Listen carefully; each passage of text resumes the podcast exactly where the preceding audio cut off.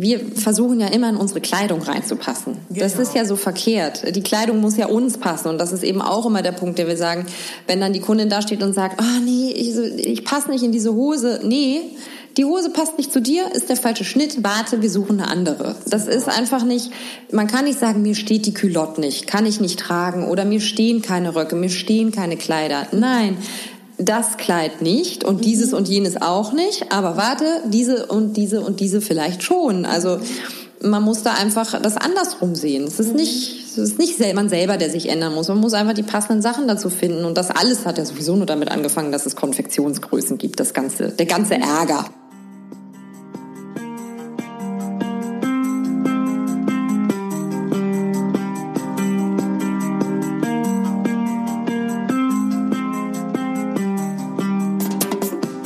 Schön, dass du da bist beim Podcast Klartext bei Katharina Pugacelski. Dein Podcast für klare Worte und Blicke hinter die Kulissen der verschiedenen Themengebiete. In meinen Beiträgen geht es um Mode, Genuss und Wohlfühlen, aber auch um Dankbarkeit, Selbstfürsorge, Empowerment und wie wichtig ein Netzwerk an starken Frauen ist. Unterstützt wird das bunte Potpourri mit beeindruckenden Gästen, die uns an ihren aktuellen Themen teilhaben lassen, uns vielleicht auf etwas ganz Neues lenken oder zum Nachdenken anregen. Nicht mehr und nicht weniger, das ist Klartext bei Katharina Pogacelski.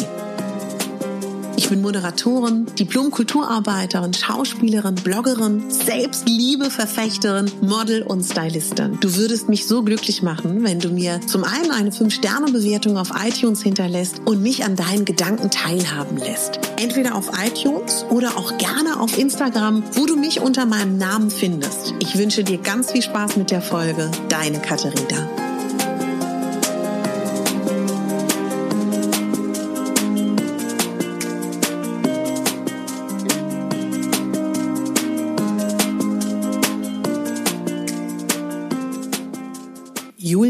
Chevalier, eine junge, erfolgreiche Frau, die sich mit voller Leidenschaft der Mode hingegeben hat in den letzten Jahren, die ein großes Interesse hat an der Mode für große Größen.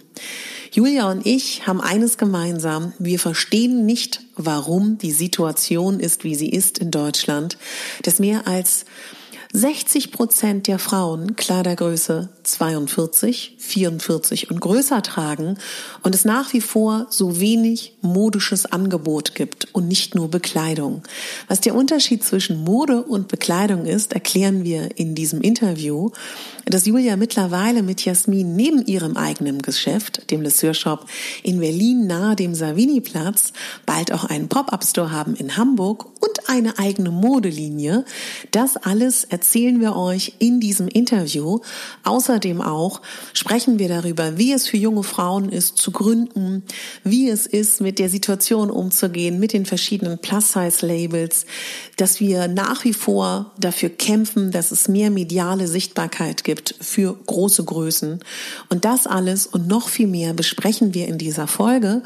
Und wir plaudern auch aus dem Nähkästchen. Du erfährst auch viel über modische Dinge, über Schnittführung und überhaupt, wie die ganze Apparatur im Modesegment funktioniert. Ganz viel Spaß und ich danke dir, Julia. Und am Ende der Folge gibt es sogar etwas zu gewinnen. Julia, ich duze dich, weil wir kennen uns ja auch wirklich schon, ja, seit, ich habe geguckt, seit 2016. Ja. Ja. Und interessanterweise, ich habe ja so ein bisschen unsere Spuren verfolgt. Wir haben mal ähm, ganz lustige Styling-Videos auch zusammen gemacht. Ja. Ich habe mir die angeschaut noch. und auch noch mal, ähm, ich habe irgendwann mal ein Video, das wirklich gruselig von der Qualität über euch. Und das war 2016, oder würdest du sagen, wir haben uns 2015 das erste Mal auf der damaligen Curvy is Sexy kennengelernt? Weil ich glaube, da habt ihr angefangen zu recherchieren für euer Geschäft, ne? Genau, genau. Da waren wir schon das erste Mal unterwegs auf der Messe. Und da haben wir dich, glaube ich, äh, gespottet und waren gleich ganz angetan von dir. 2015 war das schon, so würdest du sagen, das Jahr, wo ihr den Gedanken hattet, das zu gründen? Oder 2014 schon? Ähm, 2000, Ende 2014 würde ich sagen, fing der Gedankengang an mhm. und dieser Weg, äh, sich das zu überlegen. Und 2015 sind wir dann richtig, ähm, Anfang des Jahres richtig eingestiegen in die, in die Planung. Also haben wir ja unseren Businessplan da auch wirklich geschrieben und bei diesem mhm. Businessplan-Wettbewerb teilgenommen. Und dann äh, Ende des Jahres ja auch wirklich ähm, eine Ladenfläche gesucht, Labels angeschrieben und ja. Mhm.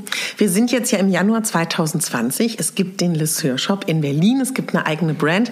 Aber lass uns noch mal zurückgehen, um zu verstehen, wie diese Idee geboren ist. Du bist in Hamburg geboren. Mhm. Wer dich kennt, weiß, dass du eine sprudelnde, kreative, eloquente, tolle Frau bist. Aber wenn man dich anschaut, du bist äh, gefühlt Kleidergröße 36, 38 oder auch 34 manchmal. Man kommt jetzt nicht auf die Idee, dass du eine Labelbesitzerin bist vom Plus-Size-Unternehmen oder auch von einem Curvy Concept Store. Ihr benutzt ja eher das Wort Curvy. Genau. Da können wir ja später auch noch mal drüber reden. Magst du mal erzählen, wie deine Jugend war? meine Jugend. Uh, in Hamburg, ne? In Hamburg, ja. Also ähm, meine Jugend war eigentlich, meine Kindheit war sehr schön. Ähm, mhm. meine Jugend war, glaube ich, wie die eines jeden Menschen ein bisschen holprig. Die Pubertät ist ja eine schwierige Zeit.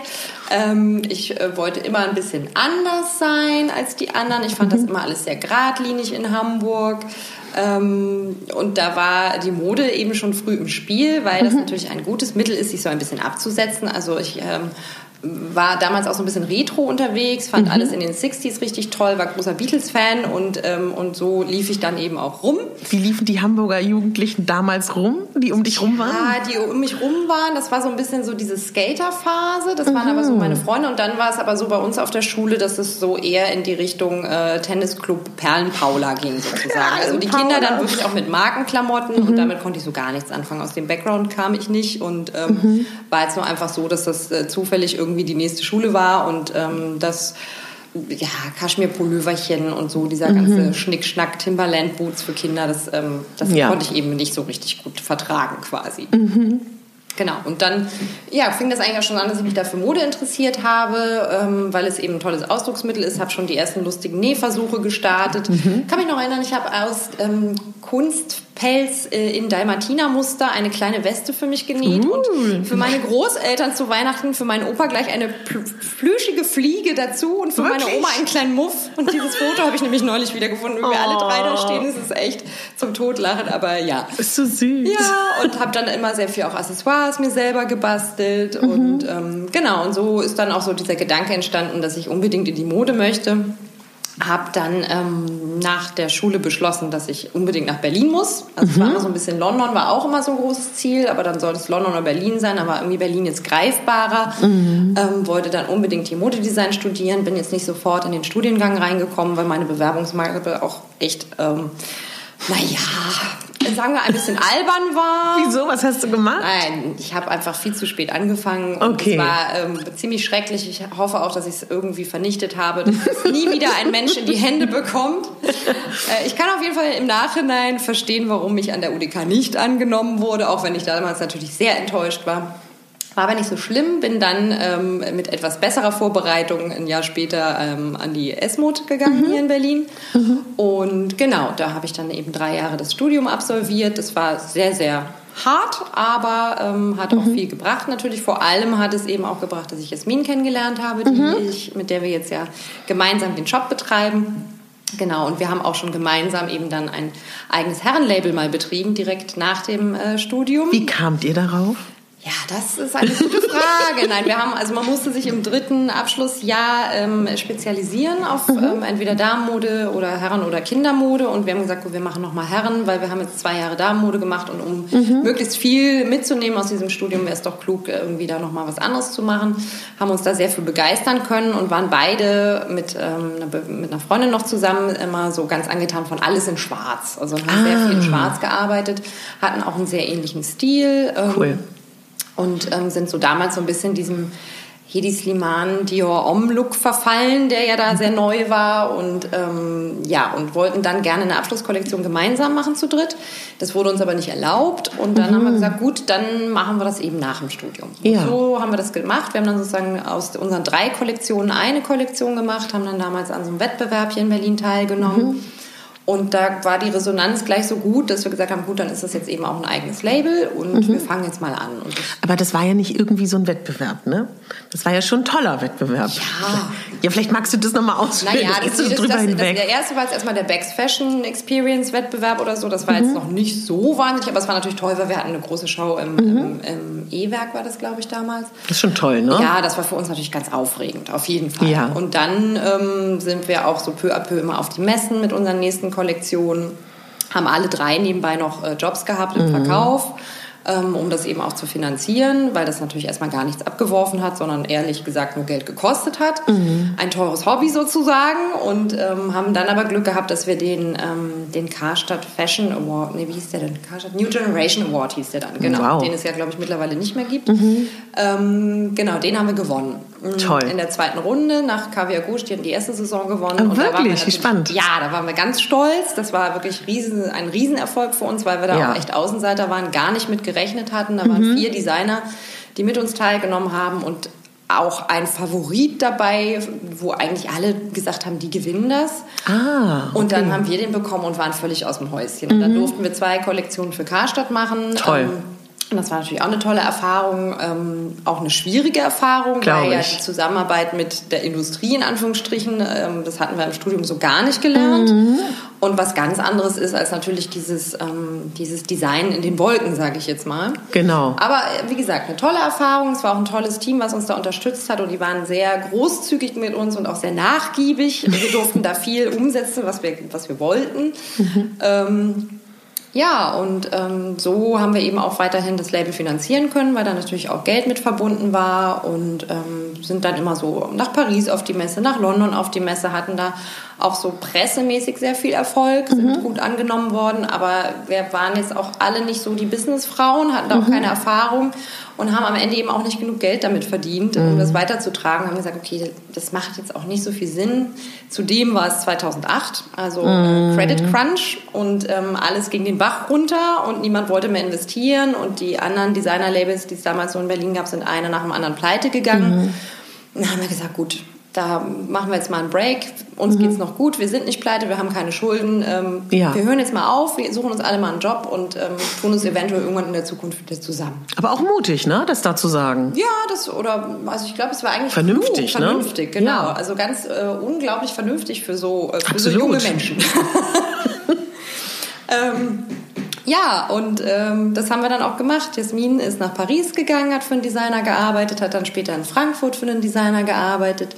Unsere dritte im Bunde ist ähm, in die Schweiz irgendwann auch wieder gegangen, ist Yogalehrerin mittlerweile, Ach, wie also schön. so ganz raus aus der Mode. Und ich ähm, habe dann im, im Retail-Management gearbeitet ähm, und Auch sehr erfolgreich, ne? Ja, das kann man so sagen. Er erfolgreich für ein ähm, britisches Label und da eben mich dann so hochgearbeitet vom Floor Manager mhm. und zum Store Manager und dann auch am Ende die drei Stores in Berlin gemanagt. Mhm. Und das war auch eine tolle Erfahrung. Da habe ich sehr, sehr viel gelernt. Auch mhm. einfach über das Business sehr, sehr viel gelernt, aber natürlich auch über strategische Entscheidungen im Einzelhandel, mhm. all diese Dinge und was wichtig ist am Einzelhandel natürlich auch. Mhm. Genau. Und dann irgendwann war es wieder Zeit, dass wir gesagt haben, jetzt sollten wir uns doch wieder zusammentun und äh, Jasmin und ich haben uns in Berlin wieder getroffen quasi. Mhm. Wie war das Wiedertreffen? Ja, total schön. Wir waren ja auch immer in Kontakt geblieben, mhm. aber ähm, irgendwie hat sich das dann auch für sie, glaube ich, sehr stark so angefühlt, wie wieder nach Hause zu kommen oh. und äh, wieder richtig angekommen zu sein. Und ähm, ja, und dann haben wir das irgendwie so peu à peu ähm, ins Laufen gebracht. Was habt ihr denn, also was ich jetzt auf den ersten Blick denke, wo ich dir zuhöre,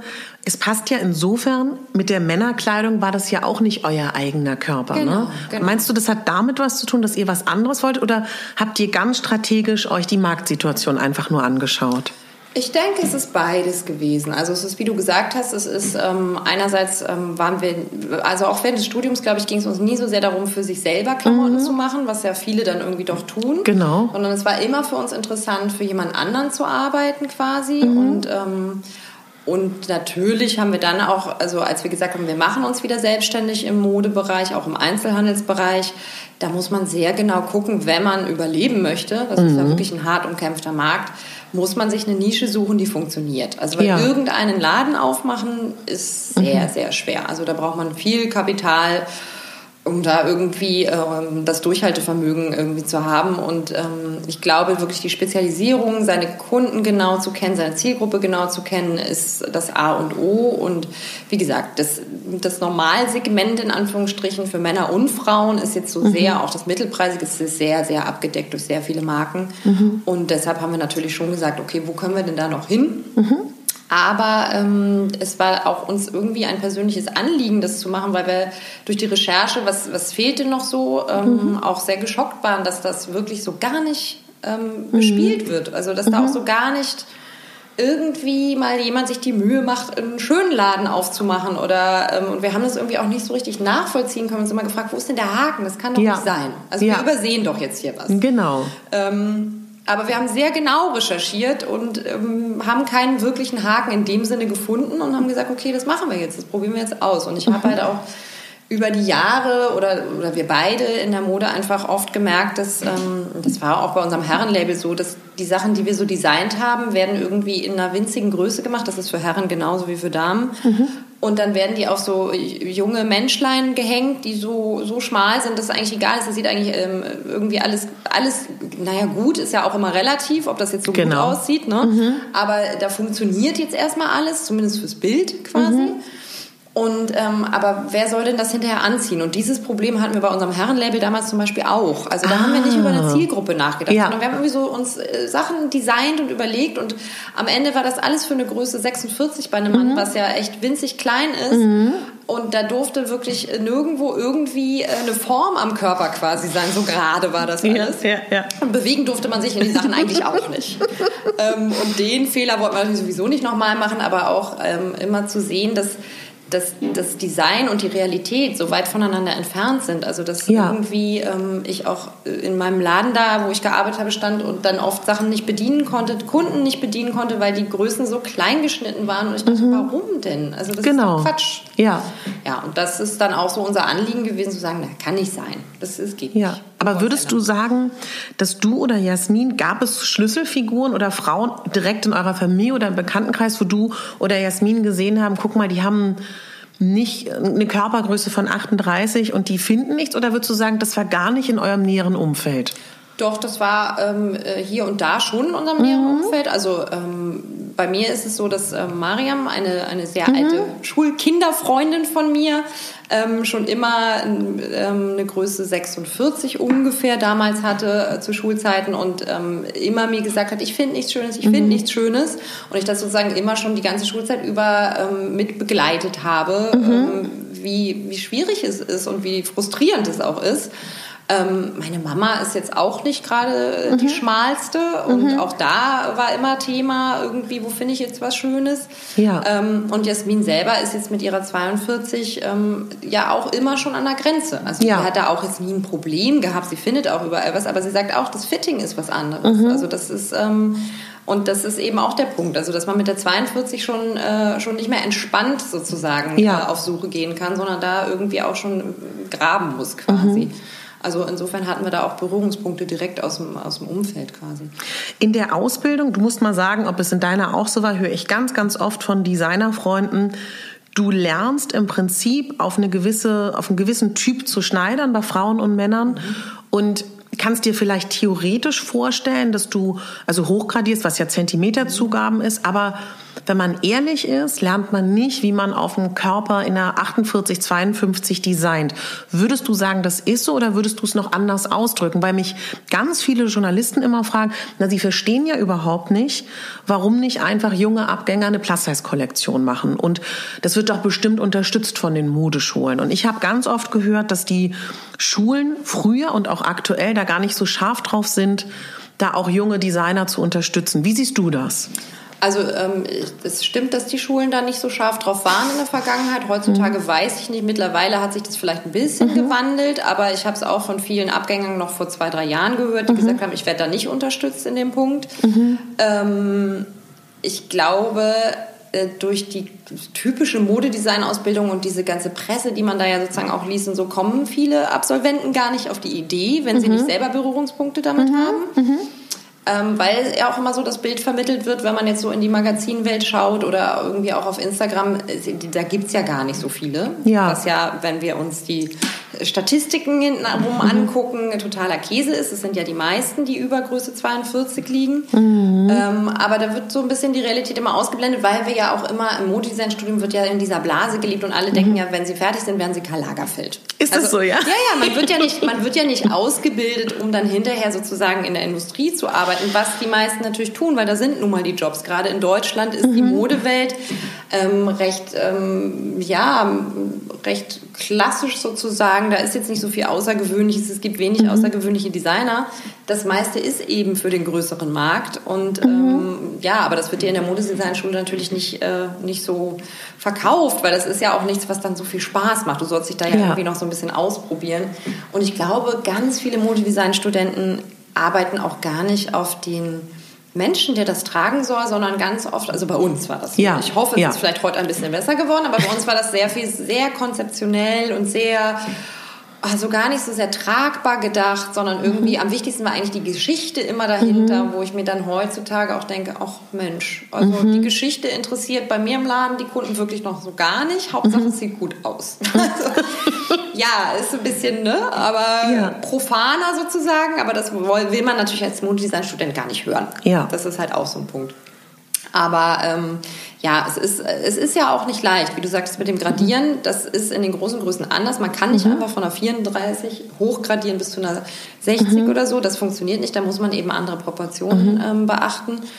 Und natürlich ist es auch so, dass du, ähm, je größer die Größe, die Proportionen sich natürlich stärker verändern. Also ja. sprich, die Brust ist bei manchen ausgeprägter als bei anderen. Das mhm. ist in jeder Größe ganz unterschiedlich. Jeder ja. Mensch ist ja so ganz unterschiedlich gebaut, aber natürlich fällt das sozusagen anders aus, wenn du das in der 48 hast, als wenn du es jetzt in der 34 mhm. oder 36 hast. Mhm. Und da ähm, muss man natürlich sehr drauf eingehen und das ist auch generell den vielen Marken oder vielen Designern einfach, in, ich sag mal, zu anstrengend, zu, zu Zeit- und kostenaufwendig am mhm. Ende auch, mhm. weil du dann natürlich viel ähm, viel mehr Schnittkunst reinstecken musst, ja. als du es eben bei anderen Größen machen. Mhm. Ich habe eine Frage und zwar war ich 2013 so sehr verstärkt nochmal beschäftigt, mich mit so jungen skandinavischen Plus-Size-Labels zu beschäftigen. Und ich weiß, dass ich damals, die Freundin von mir hat, glaube ich, eine 44 und mit unseren Anschlussgrößen, ob das um 42, 44, 46 ist, das wird wahrscheinlich euch auch so gehen, die zuhören, kriegt man ja eigentlich überall etwas. Also sie hat immer die Größe getragen, die es in den normalen Kollektionen ja. gibt. Und dann habe ich ihr, ich glaube, das war damals eine Jacke in der 44 von der Plus-Size-Marke. Ich glaube, das war Juna Rose oder Sissy damals, mhm. um ihr zu zeigen, dass das wirklich sich anders anfühlt. Mhm. So. Und das Witzige war, dass sie dann sich so mehrere Sachen angezogen hat in der 44 von der Plus-Size-Kollektion und zugegeben hat, dass es besser sitzt, mhm. aber zu mir gesagt hat, also das war dann auch nicht so direkt, indirekt, es fühlt sich für sie nicht gut an, die kleinste oder zweitkleinste Größe in der Plus-Size-Kollektion zu tragen, auch wenn sie besser sitzt, okay. als eine 44 in der normalen Kollektion. Ja. Und das war für mich damals 2013 so ein Schlüsselmoment, dass ich gedacht habe, Vielleicht krankt es auch ein bisschen daran, dass man nicht dieses Stigma haben will, man trägt jetzt eine Plus-Size-Kollektion, obwohl sie besser sitzt. Erste Frage, kannst du vielleicht noch mal erklären, warum es besser sitzt, wenn es wirklich eine eigene Schnitttechnik ist in der 44 und ob du das auch erlebst im Laufe deiner Karriere mit deinem Laden, ob viele Frauen immer noch so einen kleinen ja, Moment haben von, wo sie sagen, ich, ich will eigentlich nicht Plus-Size tragen. Ja, ähm, also ja, der Grund, warum es tatsächlich besser sitzt, ist ähm, so ein bisschen Bezug nehmen auf das, was ich vorher sagte, dass das da eben von der 42 angearbeitet wird mhm. und schon von einer viel kurvigeren Silhouette ausgegangen mhm. wird, von vornherein. Mhm. Ähm, und dann eben hochgradiert wird und da mehr drauf geachtet wird. Bei einer 44, die jetzt äh, von einer, von einer Marke kommt, die auch eine 34 herstellt, ähm, ist es eben so, da wird bei der 4, auf der 34 gearbeitet und dann hochgezogen und da wird eben dann nicht mehr geguckt, stimmen die Proportionen noch überein. Ja. Da wird einfach alles größer gemacht und das ist ja auch ganz oft verkehrt, weil nur weil man jetzt eine 46 trägt, heißt auch nicht, dass alles größer geworden ist, sondern ja. es sind eben auch nur bestimmte Stellen, die zum Teil größer werden. Ähm, genau, das ist das eine. Und, und Länge ist auch immer so ein Ding. Mhm. Es wird ganz viel, ganz einfach furchtbar lang, immer länger, immer länger. Und das ist ja auch, also ähm, Quatsch, weil man vielleicht ja die gleiche äh, 1,72 Meter hat, egal in welcher Größe. Also dann sieht am Ende alles aus wie ein Sack oder es kneift eben. Also das, deshalb sitzen die 44er unterschiedlich. Mhm. Ähm, ja, das Stigma ist tatsächlich immer noch da. Mhm. Wir haben das durchaus, dass wir öfter erleben, dass Kunden reinkommen, die Interesse haben, die tasten sich da erstmal vorsichtig ran. Ähm, wir haben sie natürlich umso öfter bei uns, weil wir nicht die große XXL in Rot an der Scheibe kleben haben ja. und unser Laden schön aussieht und ansprechend und wie ein in Anführungsstrichen normaler, cooler Laden. Ja. Ähm, und deshalb ähm, trauen sie sich dann sozusagen da rein. Ähm, aber wir haben, erleben das auch ganz oft, ähm, dass jetzt zum Beispiel die Shoppingbegleitung einer Kundin mitkommt, die auch bei uns durchaus die kleinste oder die zweitkleinste Größe tragen könnte und aber sich gar nicht umschaut. Ah. Weil sie das nicht möchte. Sie ist Ja, das nicht. Wie genau. Du sagst, also das, ähm, da möchte sie sich nicht mit identifizieren, Mhm. weil sie kann ja überall einkaufen gehen. Das finde ich natürlich total schade, weil, Mhm. weil man sich da selbst zensiert. Ne? Also man nimmt sich ja die Möglichkeit, ähm, ganz tolle Sachen zu finden, nur weil man jetzt auf dieses Label achtet, was da Mhm. drin klebt und eigentlich völlig egal sein sollte. Das alles ist natürlich aber auch die Schuld dessen, dass Plus-Size-Mode ein wahnsinnig schlechtes Image hat, Ja. weil es über all die Jahre staubig, oll, schrecklich aussieht, Mhm. ähm, so vermarktet wird für Muttis und äh, einfach Strickzelte übergeworfen und deshalb kann ich das total verstehen, dass man sich damit Ja. überhaupt nicht identifizieren will. Aber ich glaube, man muss sich davon frei machen, damit man, wie ich sagte, einfach ähm, die Optionen mitnehmen kann. Mhm. Und wie du sagst, wenn es sich besser anfühlt, warum denn nicht? Genau. Und von mir aus trennt das Label raus. Ist Mhm. doch egal, was drin steht. Aber, das, aber das hat man natürlich immer wieder. Lustigerweise, dieses Thema mit welche Größe ist das, Mhm. hat man, also hatte ich in meiner Erfahrung im, im Einzelhandel im, im äh, Standardgrößenbereich, sage ich jetzt mal, viel, viel schlimmer als bei Ah. uns im Laden.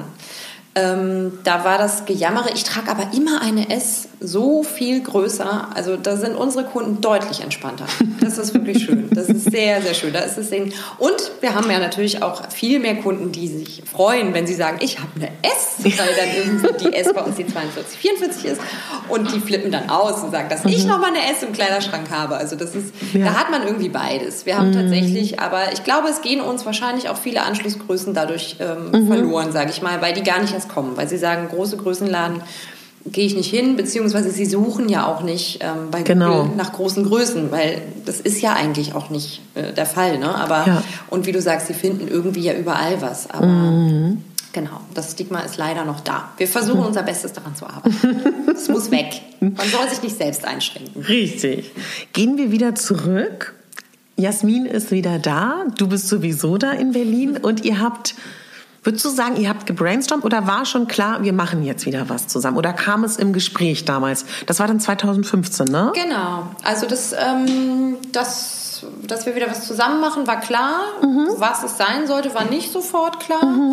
Ähm, klar war nur diesmal mit Geschäftskonzept dahinter. Sprich einem Businessplan und wir möchten davon leben irgendwann. Und nicht das Ganze wieder nur als Hobby betreiben. Das war auf jeden Fall ganz, ganz wichtig. Genau, und dann war eigentlich auch klar, dass natürlich Mode war auch klar und ähm, dass es mit einem eigenen äh, Shop irgendwie verbunden sein sollte, war eigentlich auch klar. Und wie seid ihr vorgegangen? Also wir haben wirklich ganz klassisch unseren Businessplan geschrieben. Wir haben damals äh, teilgenommen am Businessplan-Wettbewerb äh, Wettbewerb für Berlin-Brandenburg. Das ist ganz toll gewesen, weil da gab es verschiedene Stufen. Das hat einen so ganz langsam da herangeführt an das Thema und die bieten dann eben auch kostenlos Seminare an, die man besuchen Toll. kann. Das ist ein ganz tolles Angebot, das haben wir auch wirklich genutzt und ähm, haben dann Schritt für Schritt eben diesen Businessplan aufgebaut, bis hin zur Finanzplanung, sind damit Ja. zur Bank, haben uns Geld geliehen, ganz klassisch, ähm, haben es netterweise auch bekommen. Man hat an uns geglaubt, auch an unsere Idee geglaubt. Ist ja auch sehr schön, da muss man ja auch manchmal länger argumentieren, aber das haben sie, sie fanden den Businessplan sehr schlüssig und ähm, konnten das nachvollziehen. Genau, und dann konnten wir loslegen. Aber wie seid ihr auf die Idee überhaupt gekommen? Also hattet ihr so ein Gefühl von, wir wollen gerne gründen, wir wollen was Eigenes Genau. wahrscheinlich. Aber wie kamt ihr auf die großen Größen? Na, das war ähm, wirklich ein Thema, was, was auch mich dann in, in der Zeit davor noch sehr beschäftigt hat, weil, ähm, weil wir einfach immer wieder gesehen haben, es fehlt. Also weil da wirklich immer äh, irgendwie Bedarf war und der ähm, nicht, nicht gedeckt wurde sozusagen. Mhm. Und dann haben wir auch so ein bisschen angefangen, als uns das so, ne, dass wir so überlegt haben, okay, fehlt da was? Dann haben wir eben angefangen, auch auf Instagram zu recherchieren, haben all diese mhm. tollen Frauen entdeckt, die da mhm. irgendwie so, so ihren Style teilen, so mhm. selbstbewusst sind, dachten, wow, klasse. Mhm. Dafür muss es doch auch einen Shop geben. Also ja. es ist toll, dass die alle so schön angezogen sind und das alles promoten, aber wo soll man das denn kaufen? Wo haben ja. die das alle her? Die haben das von überall, die haben das vielleicht online gefunden, in den USA gefunden, in England, wo auch immer. Aber es muss doch auch irgendwie mal so einen coolen Spot geben, wo es auch nicht nur die Klamotte zu kaufen gibt, aber wo man sich auch treffen kann, wo man mhm. sich austauschen kann. Das war eben auch der Gedanke mit dem Event, was wir dahinter mhm. ähm, eben auch hatten, den wir jetzt ja auch regelmäßig umsetzen. Und wir wollten wirklich so einen kleinen Hub haben für mhm. coole, curvy Ladies, ähm, mhm. ja, die so, die ihre Persönlichkeit damit eben auch ausdrücken wollen. Mhm. Ja. Und würdest du sagen, diese Statistik, die ihr dann gefunden habt, hat die dich schockiert, dass so viele Frauen große Größen tragen? Oder war dir das klar? Weil ich finde ganz oft, dass es so für alle, mit denen man so spricht, dass dieser Moment, wo man realisiert, dass äh, über 60 Prozent, ne, 42, 44 genau. und größer tragen, wer das noch nicht weiß, für alle ein Schock ist. Und der zweite Moment dabei ist, und warum ist die Welt, wie sie ist? Ja, also das ist der größere Schock. Also der, ähm, ja. der, das, das ist, dass es so ist, ähm, war natürlich erstmal überraschend, mhm. ähm, weil man, wenn man jetzt gerade aus der Modewelt kommt, natürlich das Gefühl hat, nee, weil ja es wird ja immer alles nur bis 42 produziert so in etwa. Mhm. Und dann zu sehen, äh, aber die meisten Menschen tragen diese Größen gar nicht. Mhm. Ähm, dann war der zweite Schock zu realisieren, okay, das wird nicht bedient, beziehungsweise wie wird das bedient? Das wird eben nur in, in langweiligster Art und Weise bedient. Also es gibt ja. Kleidung, das gibt es dafür. Mhm. Auch sehr viel, auch günstig, auch teurer, wie auch immer. Aber mhm. äh, Mode gibt es dafür eigentlich so gut wie gar nicht. Also ja. da ähm, diesen Wunsch, sich schön anzuziehen oder ein bisschen besonders anzuziehen oder auch hochwertig anzuziehen, nachhaltig anzuziehen, wie auch immer, all diese Varianten diese Spielweisen von Stil, die es ja mhm. für den äh, Größenbereich bis 44, sage ich mal, so gibt, die müsste es ja genauso und noch viel mehr im größeren Größenbereich geben. Ja. Die gibt es aber nicht. Und das war eigentlich der sehr große Schock. Mhm. Also da sind wir auch nach wie vor nicht so ganz dahinter gestiegen, woran das jetzt eigentlich mhm. immer noch liegt. Ja. Weil das ist ja, also es haben natürlich mehr und mehr Leute erkannt, dass das auch ein Markt ist, mehr und mehr genau. Marken ähm, werden gründen ja jetzt auch Plus-Size-Labels zu ihren Marken hinzu oder erweitern ihre Größensortimente. Ähm, dass das ein Markt ist, verstehen schon immer mehr, aber ich glaube, da begrenzen tatsächlich auch die Marken ähm, mhm. weiterhin die Kunden sozusagen. Also da mhm. wird halt oft immer noch gesagt, nee, mutiger wollen die nicht. Ja. Nö, das ziehen sie nicht an, das machen wir nicht. Mhm. Und ähm, da geht es ja auch ganz oft, gerade wenn es um, bei den großen Marken natürlich, geht es um Zahlen. Ja. Und wenn jetzt irgendwie der pinke Tüllrock sich nur zehnmal verkauft hat, ist der raus, den machen sie nie mhm. wieder. Mhm. Stattdessen gibt es dann nächste Saison einen schwarzen Jersey-Rock, weil der genau. hat sich ja jetzt echt Bombe verkauft. Der ist auch gut, den braucht man auch im Schrank, den schwarzen Jersey Rock, aber dass ja. auch jeder eigentlich auch schon einen hat und, ähm, genau. und vielleicht auch doch mal wieder einen pinken möchte. Mhm. So, und dann fallen eben ganz viel ähm, spannende Styles auch schon direkt raus. Wir haben es auch leider oft schon erlebt, dass Marken ganz vielversprechend mit einer neuen ähm, Saison gestartet sind, mhm. mutiger geworden sind. Wir fanden auch, als wir angefangen haben vor ein paar Jahren, ähm, dass die Kollektionen leider deutlich mutiger waren, als sie es jetzt mhm. sind. Also mhm. da ist ähm, viel wieder zurückgegangen. Ähm, mhm. Da war ein bisschen eine Aufbruchsstimmung und da haben sich wirklich mehr getraut, irgendwie ähm, extravagantere Sachen zu machen, modischere Sachen zu machen. Und jetzt gerade krümeln sich alle ein bisschen wieder ein, weil ja. es natürlich immer auch ein Punkt der Finanzen ist, aber ähm, ich finde es falsch zu sagen, die Kunden kaufen sich, die wollen das nicht. Also ja. das, ähm, man muss ihnen ja auch eine Chance geben. Mhm. Und äh, natürlich, manchmal ist der Mut nicht so groß, wenn man sich nicht so wohl fühlt mit dem, ja. was man irgendwie da so anziehen kann. Aber ich glaube, man, es braucht eben manchmal auch Zeit und mhm. muss diesen Dingen eine Chance geben, damit die Leute es aufnehmen können. Und wir alle brauchen äh, ein bisschen länger manchmal, um den Trend ähm, mitzunehmen oder wahrzunehmen ja. oder finden das erstmal alles komisch. Also mhm. es geht jetzt gar nicht so um die Größen, sondern auch, was weiß ich, ein Sneaker-Trend, diese ja. unglaublich äh, merkwürdigen, unschönen Sneaker, die jetzt zum Teil im Trend sind. Ähm, das fand ich am Anfang auch alles befremdlich und habe dann irgendwie auch ein bisschen gebraucht. Jetzt habe ich natürlich auch welche im Schrank. Na klar. Ja. So, ne? Also wir alle brauchen ein bisschen länger und deshalb darf man eben auch nicht nach einer Saison irgendwie diese Projekte wieder absägen. Das passiert aber in den großen Firmen. Mhm. Das ist so, weil mhm. die Zahlen eben nicht stimmen und es geht immer nur nach den Zahlen. Und ähm, unsere liebe Lena, unsere tolle Kollegin, die ihr ja vielleicht auch von Instagram alle kennt, hat ja auch für eine große Marke mal gearbeitet und sagt eben auch, da sind eben auch oft Designteams, die selber ähm, jetzt auch nicht entweder selber keine große Größe tragen oder ähm, sich mhm. den Markt auch nicht so genau angucken, sich die mhm. Kunden nicht so genau angucken, sondern es wird eine Kundin imaginiert mhm. und die heißt so und so und die wohnt auf dem Land und die trägt nur dies und jenes und, äh, und deshalb gehen jetzt schon mal Trompetenärmel nicht, weil die sind nicht praktisch und so ja. weiter und so fort und dann wird einfach von vornherein wird sozusagen festgelegt, so ist diese Kundin. Das ist ja, ja aber auch ähm, irgendwie Quatsch, weil das einzig verbindende Element ist ja die mhm. Größe in diesem mhm. Fall. Mhm. Und man kann ja gar nicht sagen, also die haben ja alle unterschiedliche Hobbys. Die leben auf dem Land und in der Stadt. Ja. Sie sind jung, sie sind alt. Es ist ja so divers, dass man mhm. da so gar nicht rangehen kann. Natürlich muss man sich als Marke irgendwo positionieren. Man kann nicht jedem ja. alles recht machen und nicht alles abdecken. Aber es ist traurig, dass das sozusagen schon vorher dann zensiert wird und nie ja. auf den Markt schafft und mhm. dem Kunden die Chance gar nicht gegeben wird. Mhm. Also ich muss dir sagen, für mich jetzt auch in der Retroperspektive, die Begegnung mit euren Kundinnen war für mich auch nochmal sehr interessant, weil dadurch, dass ich ja jahrzehntelang in dieser Blase gelebt habe und ob das nun im Bereich von damals Schauspiel war oder auch im Bereich als Model, kannte ich ja alle Plus-Size-Marken, ob das nun deutsche sind, französische, große, kleine Designer. Und mir war erst noch bewusster in Verbindung mit euch damals und als der Laden gegründet wurde, dass man denkt, wenn man sich damit beschäftigt, ist es alles ganz normal und jeder kennt diese Marken. Mhm. Aber auch, dass man gerechterweise sagen muss, dass auch für diese Plus-Size-Labels, die ja oft auch angegliedert sind an andere Marken, müssen, reden wir später auch nochmal drüber, sie setzen auch nicht genug Budget in meinen Augen auf Marketing, mhm. weil die haben natürlich auch das Problem, dass die wenigsten Kundinnen diese Marken kennen ja. und ich glaube, wenn man immer wieder auch, da reden wir auch später noch mal drüber, oft wird uns ja auch gesagt, die Plus-Size-Kundin will online kaufen, was wir ja beide nicht glauben, weil auch damals, als ich als Stylistin gearbeitet habe und auch heute noch, natürlich hat jede Frau eine andere Figur, aber umso größer die Größe ist, umso anders ist ja auch die Verteilung. Und ich glaube, der Bedarf, es anzuziehen, ist riesig. Dann haben wir ja die Hemmnisschwelle, in ein Geschäft zu gehen. Und dann ist aber auch der Moment, dass man diese Marken eben nicht kennt. Und das war für mich so schön, mit euch zu merken, die Kundinnen wissen gar nicht, was es gibt. Also man kann gar nicht wie vielleicht eine Kleidergröße 38, die kann klassisch sagen, das ist meine Lieblingsmarke. Mhm. Oder was wir beide, glaube ich, auch heute uns noch wünschen würden, oder ich glaube, die genialste Idee wäre, ein Zara für große Größen zu haben, was natürlich niemals gehen wird.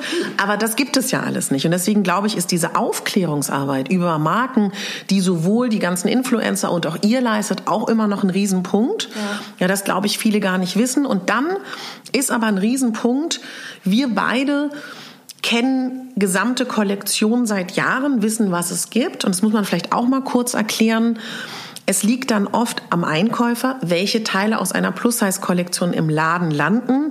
Da wird dann ganz oft kritisiert, dass die auf die sichere Nummer gehen. Da würde ich gerne mit dir drüber reden, weil man muss natürlich trotzdem sagen, man muss ja auch überlegen als Geschäft oder als Einkäufer, was verkauft sich, weil das wird ja ganz oft gerade von Plus-Size-Influencern, auch von mir zum Teil kritisiert. Mhm. Aber vielleicht kannst du da auch nochmal diesen Ladenaspekt bringen, weil was nützt einem wahrscheinlich der schrille Neonrock, wenn ihn keiner kauft im Laden, ne? Genau, auf jeden Fall. Das ist natürlich auch ein Punkt. Das ist äh, sozusagen die, die nächste Stufe. Also der Laden ist ja dann die, die kleine Version mhm. des Labels dahinter sozusagen. Mhm. Also die Kollektionen, die wir sehen, sind ja auch immer riesig. Mhm. Wir nehmen natürlich auch immer nur eine kleine kleine Auswahl, die bei mhm. uns irgendwie reinpasst, die uns repräsentiert, wo wir denken, das ist was für unsere Kunden. Ähm, und natürlich, ähm, wenn 90 Prozent der Läden nur die langweiligen Teile bei den Marken bestellen, dann werden eben auch nur die produziert. Das ja. ist eben auch so ein Teil. Da ist ja. dann sozusagen der nächste Punkt der Zensur. Mhm. Da ähm, sind die Einkäufer natürlich auch nicht ganz unschuldig dran. Mhm. Ähm, und klar wird auch da geguckt, weil du als Laden irgendwie existieren musst. Du musst mhm. verkaufen. Mhm. Ähm, es ist kein Museum. Ähm, so schön es wäre, wenn man nur die schönen Museumsstücke sich aussucht. Auch da muss, ist das natürlich ein ganz schmaler Grad. Du musst immer genau überlegen, ähm, welche Kunden habe ich dafür, wie mhm. viel Sachen können wir davon wirklich verkaufen. Und das ist ähm, nicht leicht, aber ich glaube, auch da sind viele Einkäufer sehr zurückhaltend und gehen so sehr nach ihren Zahlen. Ja. Ähm, wir mischen das natürlich, wir gehen ganz viel nach Intuition, auch nach eigenem Geschmack ähm, mhm. und gleichzeitig natürlich auch nach Zahlen. Aber wir versuchen immer die Mischung zu treffen, also zu sagen, wir haben ein paar Teile, die sind safe, das sind mhm. gute Classics, die braucht jeder, die sind sehr schön, die haben eine tolle Passform, die haben einen guten Schnitt, die sind jetzt kein modischer Wow-Effekt, mhm. aber ähm, sie sind toll, sie sind gut und gleichzeitig aber auch immer zu sagen, wir haben diese paar Highlights dazwischen, die einfach Spaß machen, die uns persönlich eben auch so wahnsinnig viel Spaß genau. machen, ähm, die sich auch verkaufen, langsamer. Mhm. Ähm, weniger vielleicht, aber mhm. ähm, wir merken auch immer wieder, dass wir uns da manchmal auch vertun. Dass ja. wir da ähm, dann auch vielleicht manchmal nicht mutig genug waren, auf so ein mhm. besonderes Teil so zu setzen, weil wir gesagt haben, hm, mal mhm. gucken, wie es ankommt. Ja. Und dann ähm, fliegt uns das nur so raus. Also weil mhm. es eben dann doch so wenig tolle ausgefallene Teile gibt. Mhm. Wir können jetzt auch nicht den ganzen Laden paradiesvogelartig ähm, gestalten, weil ja auch unsere Kunden einen, ähm, eine Alltagsrealität haben, die jetzt vielleicht auch nicht der unseren zum Beispiel entspricht. Genau. Wir beide können ja mhm. jeden Tag anziehen, was wir möchten. Ja. So, wir können mhm. auch paradiesvogelmäßig rumlaufen und mhm. das tue ich auch zum Beispiel selber sehr gerne. Mhm. Aber ähm, unsere Kunden im Laden haben ja äh, vielleicht auch einen Job im Anwaltsbüro, im, genau. Äh, in anderen Jobs, wo es eben nicht so einfach ist, aus dem mhm. Rahmen zu fallen und wo das vielleicht auch nicht so angesehen ist, wo man sich dann da auch nicht wohl mitfühlt, auch wenn es ja. erlaubt ist oder so. Ähm, und das muss man natürlich auch immer so ein bisschen im Hinterkopf behalten. Und ähm, wir alle wissen, wie viel Zeit auch Arbeitszeit in unserem Leben verschlingt. Das heißt, ja. es ist natürlich auch nicht so einfach zu sagen, na gut, den pinken Neonrock, den hebe ich mir für äh, abends nach der Arbeit auf. genau. Quatsch. Also wir wollen von morgens bis abends das Gleiche anziehen und, ähm, und uns darin wohlfühlen, uns darin repräsentiert fühlen.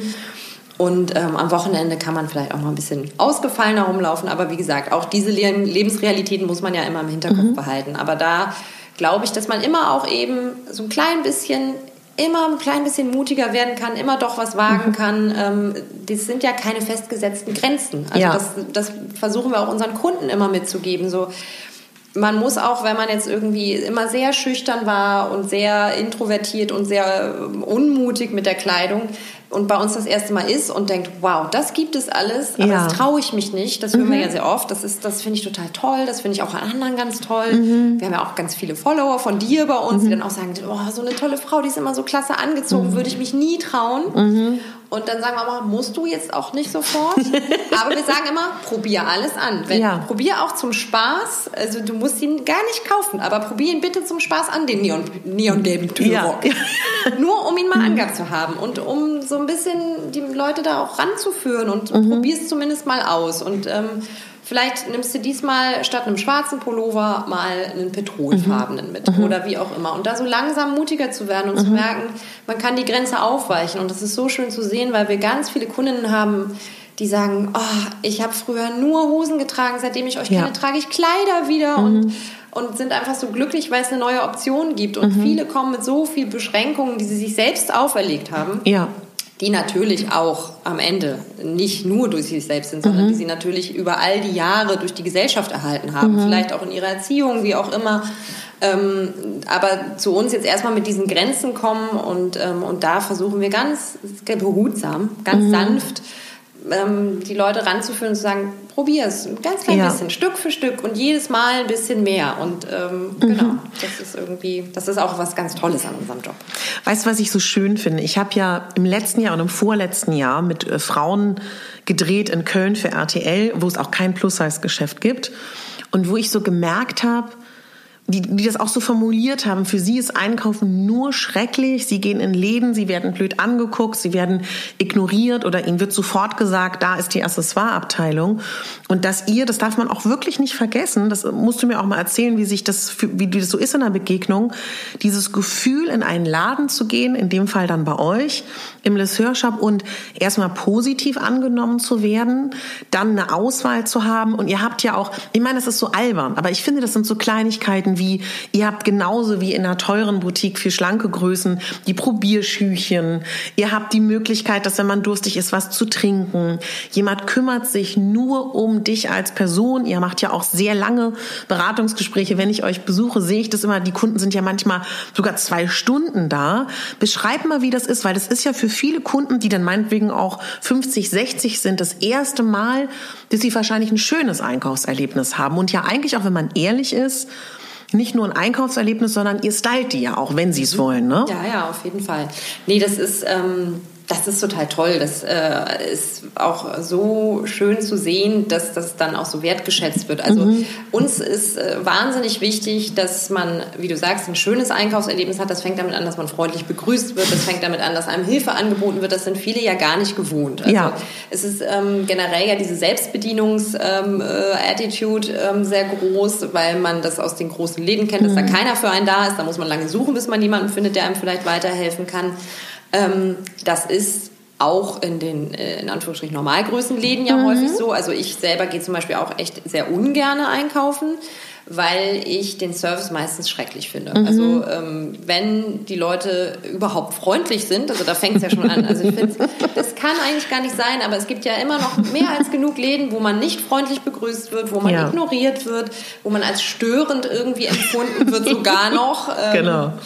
Ja, also es, ähm, es ist sehr, sehr unterschiedlich. Und das, das ist ein A und O für uns, dass es auf jeden Fall bei uns anders sein sollte. Also allein mhm. schon dieses Erlebnis, schön empfangen zu werden und wie du sagst, da eine Beratung anzubieten, auf die Leute persönlich einzugehen, wenn sie es denn möchten. Das ist ja auch ganz mhm. unterschiedlich. Manche möchten ja doch lieber allein gelassen werden. Auch da drücken wir niemandem was auf. Wer jetzt ja. erstmal selber schauen möchte, bitte. Und wer aber, das haben wir auch sehr oft, schon direkt reinkommt und sagt, ich brauche, hm, weiß aber auch nicht so genau wie und was. Mhm. Ähm, oder halt irgendwie auch sagt, ich möchte mal wieder ein Kleid tragen, habe ich 20 Jahre nicht angehabt. Mhm. Und da ähm, freuen wir uns natürlich auch über diesen Auftrag, sage ich mal, ja. und äh, sind da immer ganz motiviert, dann irgendwie was Schönes zu finden. Und dann mhm. macht es eben besonders Spaß, wenn die Leute dafür auch offen sind. Und ähm, man merkt, okay, man ist jetzt auf einer Wellenlänge angekommen, man hat verstanden, was die Frau irgendwie ungefähr möchte ähm, und dann kann man da ganz toll zusammenarbeiten und mhm. ähm, das ist dann eben einfach so schön zu sehen, wenn dann da irgendwie ein toller neuer Look bei rauskommt und jemand da so glücklich ist. Ähm, da, ähm, das ist einfach, wie sagt man auf Englisch so schön, rewarding. Also das, ja. das gibt einem so viel wieder. Das ist ähm, einfach ein ganz toller mhm. Job dann. Und mhm. ähm, das machen wir dann einfach auch so gerne. Das, mhm. Ja, das ist so unser, naja, vielleicht ist es auch so ein bisschen was, was uns abhebt von anderen. Dass mhm. wir da einfach sehr, ähm, sehr viel Energie auch reinstecken und das einfach auch aber wirklich von Herzen gern tun. Ja. Aber da auch ganz tolle Erlebnisse haben. Also mhm. wir haben schon Tränen des Glücks gehabt, ja. weil Menschen irgendwie gesagt haben, sowas habe ich noch nie erlebt, dass ich mhm. überhaupt auch so tolle Sachen für mich finden kann, aber sich auch dann bedanken dafür, dass wir irgendwie ja, so verstanden haben, was sie gerne hätten und sie so beraten haben. Und manche kommen ja mit einer genauen Vorstellung, andere kommen mit gar keiner, wissen überhaupt nicht, ähm, wo vorne und hinten ist. Und da irgendwie auch immer individuell darauf einzugehen, ist uns ganz, ganz mhm. wichtig. Was ich damals ja, also ich war damals befreundet, ich glaube, wir kommen aus einer gleichen Zeit, befreundet mit den Besitzern. Kommen, das klingt jetzt, schön, ne? Jetzt in 2020, in der Zukunft, ja, kommen wir aus einer anderen Zeit. Ich meine, so in Berlin damals. Und da war ich befreundet mit den Besitzern vom Mauerpark Flohmarkt. Und ich bin immer schon gerne auf den Flohmarkt gegangen und habe damals gesagt, es gibt es nicht für große Größen. Und das Witzige ist, und ich glaube, das ist bei eurem Geschäft bestimmt ähnlich, ich immer gesagt, das würde ich voll gerne machen, würdet ihr mir helfen? Und dann haben immer alle gesagt, ja, voll tolle Idee, ist auch gut mit so einer kleinen Zielgruppe, aber nö, ist uns irgendwie zu schwierig. Mhm. Und dann haben wir uns ja getroffen, ich habe dir davon erzählt, du fandest es super und wir haben dieses Event aus dem Boden gestampft und da haben wir aber auch erlebt, ähm, dass man in den großen Größen unglaublich Geduld braucht. Mhm. Das ist, und da hatten wir ja auch das Erlebnis, dass uns ganz viele Flohmarktbesitzerinnen und auch ähm, Besucher damals gesagt haben, weil das machen wir dann ja auch immer in eurem Laden, im hinteren Bereich, weil uns ja auch wichtig war, dass die wirklich auch Umkleiden haben, genau. einen Spiegel haben und dass sie das da, und ich glaube, das ist was ähnliches, weil da ja auch so dieser Community-Gedanke ist, dass sie wohlwollend beraten werden. Und das war, glaube ich, für uns auch so schön zu sehen, als Team, wie das wächst über die Jahre, dass da Frauen zusammenkommen in großen Größen, die ja auch, ist ja wirklich goldig, auch Freundschaften geschlossen haben, ja. die immer wieder kommen. Das ist ja so ein Event. Und alle, ist bei dir, glaube ich, ähnlich. Ich schätze mal, wir reden ja nicht so oft darüber. Alle wünschen sich den öfter, den Flohmarkt. Ja. Und da muss man auch sagen, alle sagen, warum werdet ihr nicht größer? Und dann ist es aber, also wenn jemand zuhört, der uns sponsern will, freuen wir uns sehr. Ne? Ja, genau. Wir expandieren noch auf eine größere Halle. Aber da ist es auch so, es ist nicht so, dass, glaube ich, viele das nicht machen wollen, solche Events. Aber das ist ja auch mit unglaublichen Kosten verbunden. Und dann ist die Unterstützung doch nicht so groß. Ich weiß, wir hatten ja öfter auch Anfragen, ob über uns berichtet wird in der mhm. Presse, über unser Event. Aber letztendlich berichtet dann doch keiner drüber. Ja. Und das ist, glaube ich, etwas, wann immer ihr irgendeine Unternehmung von irgendjemand in den großen Größen seht und ihr wollt die unterstützen, macht das. Weil nur wenn wir alle sichtbarer werden, gibt es auch, können wir wachsen. So. Ja. Und das ist für euer Geschäft, glaube ich, das Gleiche. Eigentlich müsste man denken, es gibt über euch viel Presse, aber ich hätte erwartet in der Vorbereitung auf dieses Gespräch, es müsste viel mehr geben. Also wenn hier Journalisten zuhören, dann sage ich wirklich, berichtet mehr über uns, weil nur dann kann es mehr werden. Ja, Weiß nicht, wie du es wahrnimmst. Definitiv. Also da äh, müsste noch deutlich mehr passieren. Das Interesse an uns war damals, als wir aufgemacht haben und das Jahr danach sehr, mhm. sehr groß. Mhm. Aber das war auch diese Zeit, wo Plus Size generell mhm. ein Thema ähm, in der Presse geworden ist und auch die Body Positivity ähm, Aktionen, die es damals so alle gab, ähm, die es ja auch zum Teil immer noch alle gibt. Aber ähm, ich habe das Gefühl, dass so die allgemeine Presse, um es mal so auszudrücken, mhm. so ein bisschen ihr Interesse wieder verloren hat und ja. wieder auf irgendwelche anderen Themen weitergezogen mhm. ist. Ähm, und das finde ich ein bisschen schade, weil das ist ja nicht erledigt, das Thema. Und wie du sagst, ja. also im Gegenteil, die Sichtbarkeit muss viel weiter ähm, noch vorangetrieben werden. Mhm. Und ähm, nur wenn wir auch gesehen werden, gefunden werden, verkaufen können, können wir das ja weitermachen mhm. sozusagen und mhm. wachsen und bestenfalls noch mehr Läden aufmachen ja. und noch mehr Kunden glücklich machen. Und insofern wäre die Unterstützung da schon wünschenswerter. Und ich glaube, für euch, die ihr zuhört, ist es vielleicht ähnlich. Wir denken, glaube ich, auch immer, also ich, wir nennen es immer liebevoll ein bisschen unsere Plus-Size-Blase, dass es viel bekannter ist. Ich hatte letztens ein Interview mit einer Journalistin, die für die DPA geschrieben hat. Ihr Aufhänger war, Plus-Size oder Curvy-Influencer im Internet, wie die jetzt sich zeigen. Und das hat sie so geführt und man hatte auch das Gefühl, sie empfindet das so als ob das jetzt 2019, Ende 2019 ganz neu ist. Oh. Also ich glaube, man darf nicht vergessen, dass vielen das noch überhaupt nicht klar ist oder dass ja. es an ihnen vorbeigeht. Das schockiert mich immer so. Ja, naja, das ist, ich finde das auch schockierend. Das ähm, liegt, du sagst es richtig, es liegt daran, dass wir in unserer Plus-Size-Blase ähm, natürlich das Gefühl haben, es ist alles schon sehr sichtbar. Mhm. Aber ähm, was wir natürlich dabei vergessen, ist, dass es im, ich sage jetzt mal zum Beispiel auch im Stadtbild, ja ähm, überhaupt nicht sichtbar ist. Also wie viele mhm. Plakate, ähm, jetzt mhm. gar nicht mal Modewerbung, sondern generell Werbung zeigen denn ja. eine kurvige Frau? Ähm, wie viele Werbungen für äh, Plus-Size-Labels sehen wir denn ähm, auf mhm. einer Litfaßsäule? Gar mhm. keine. Also das ist mhm. wirklich so gut wie gar nichts. Ähm, mhm. weil natürlich diese Werbeflächen und so weiter auch unglaublich teuer sind. Und wie du vorhin sagtest, die Plus-Size-Labels sind oft auch nur ein kleiner Teil ähm, von, von einem Brand. Ähm, da wird jetzt nicht so viel Geld ins Marketing gesteckt. Kann auch nicht, weil die Umsätze noch nicht da sind. Das ist ja auch ja. ein wirtschaftlicher Grund dahinter aber, ähm, ähm, aber auch Magazine. Also es gibt ja das tolle Curvy Magazine, mhm. was jetzt auch an jedem Kiosk sozusagen zu haben ist ne? und nicht in, irgendeinem, ja. äh, in irgendeiner Blase nur zu finden ist, sondern im Leben da draußen. Mhm. Aber da ist viel zu wenig noch. Also mhm. wie viele Werbefilme äh, im Fernsehen gibt es, wo irgendwie ähm, mhm. kurvige Frauen zu sehen sind? Mhm. Es ist wahnsinnig wenig und dadurch ähm, bleibt es eben irgendwie noch eine Blase, obwohl ja. es ähm, ja, viel mehr Sichtbarkeit bräuchte. Eine kritische äh, Frage, was du denkst, woran es liegt. Ich weiß und ich vermute es, wenn ich das Heft aufschlage, ich sehe bei Anzeigenkunden, ich würde beim Kirby Magazine erwarten, dass es da ganz viel Werbung gibt für Schminke, Pflegeprodukte, Accessoires, ähm, Schmuck, Taschen, Schuhe, weil das ist ja klassischerweise besetzt, mhm. dass Frauen, die große Größen tragen, darauf auch gerne Wert legen. Ne? Mhm. Gibt es nicht. Und ich habe mit mehreren ähm, zuständigen Redaktionen jetzt geredet. Auf der ähm, Fashion Week war ja jetzt gerade in Berlin und habe gesagt, woran liegt das denn? Weil das ist doch nicht logisch. Also mir ist das schon klar, weil das Thema ja immer noch unsexy ist.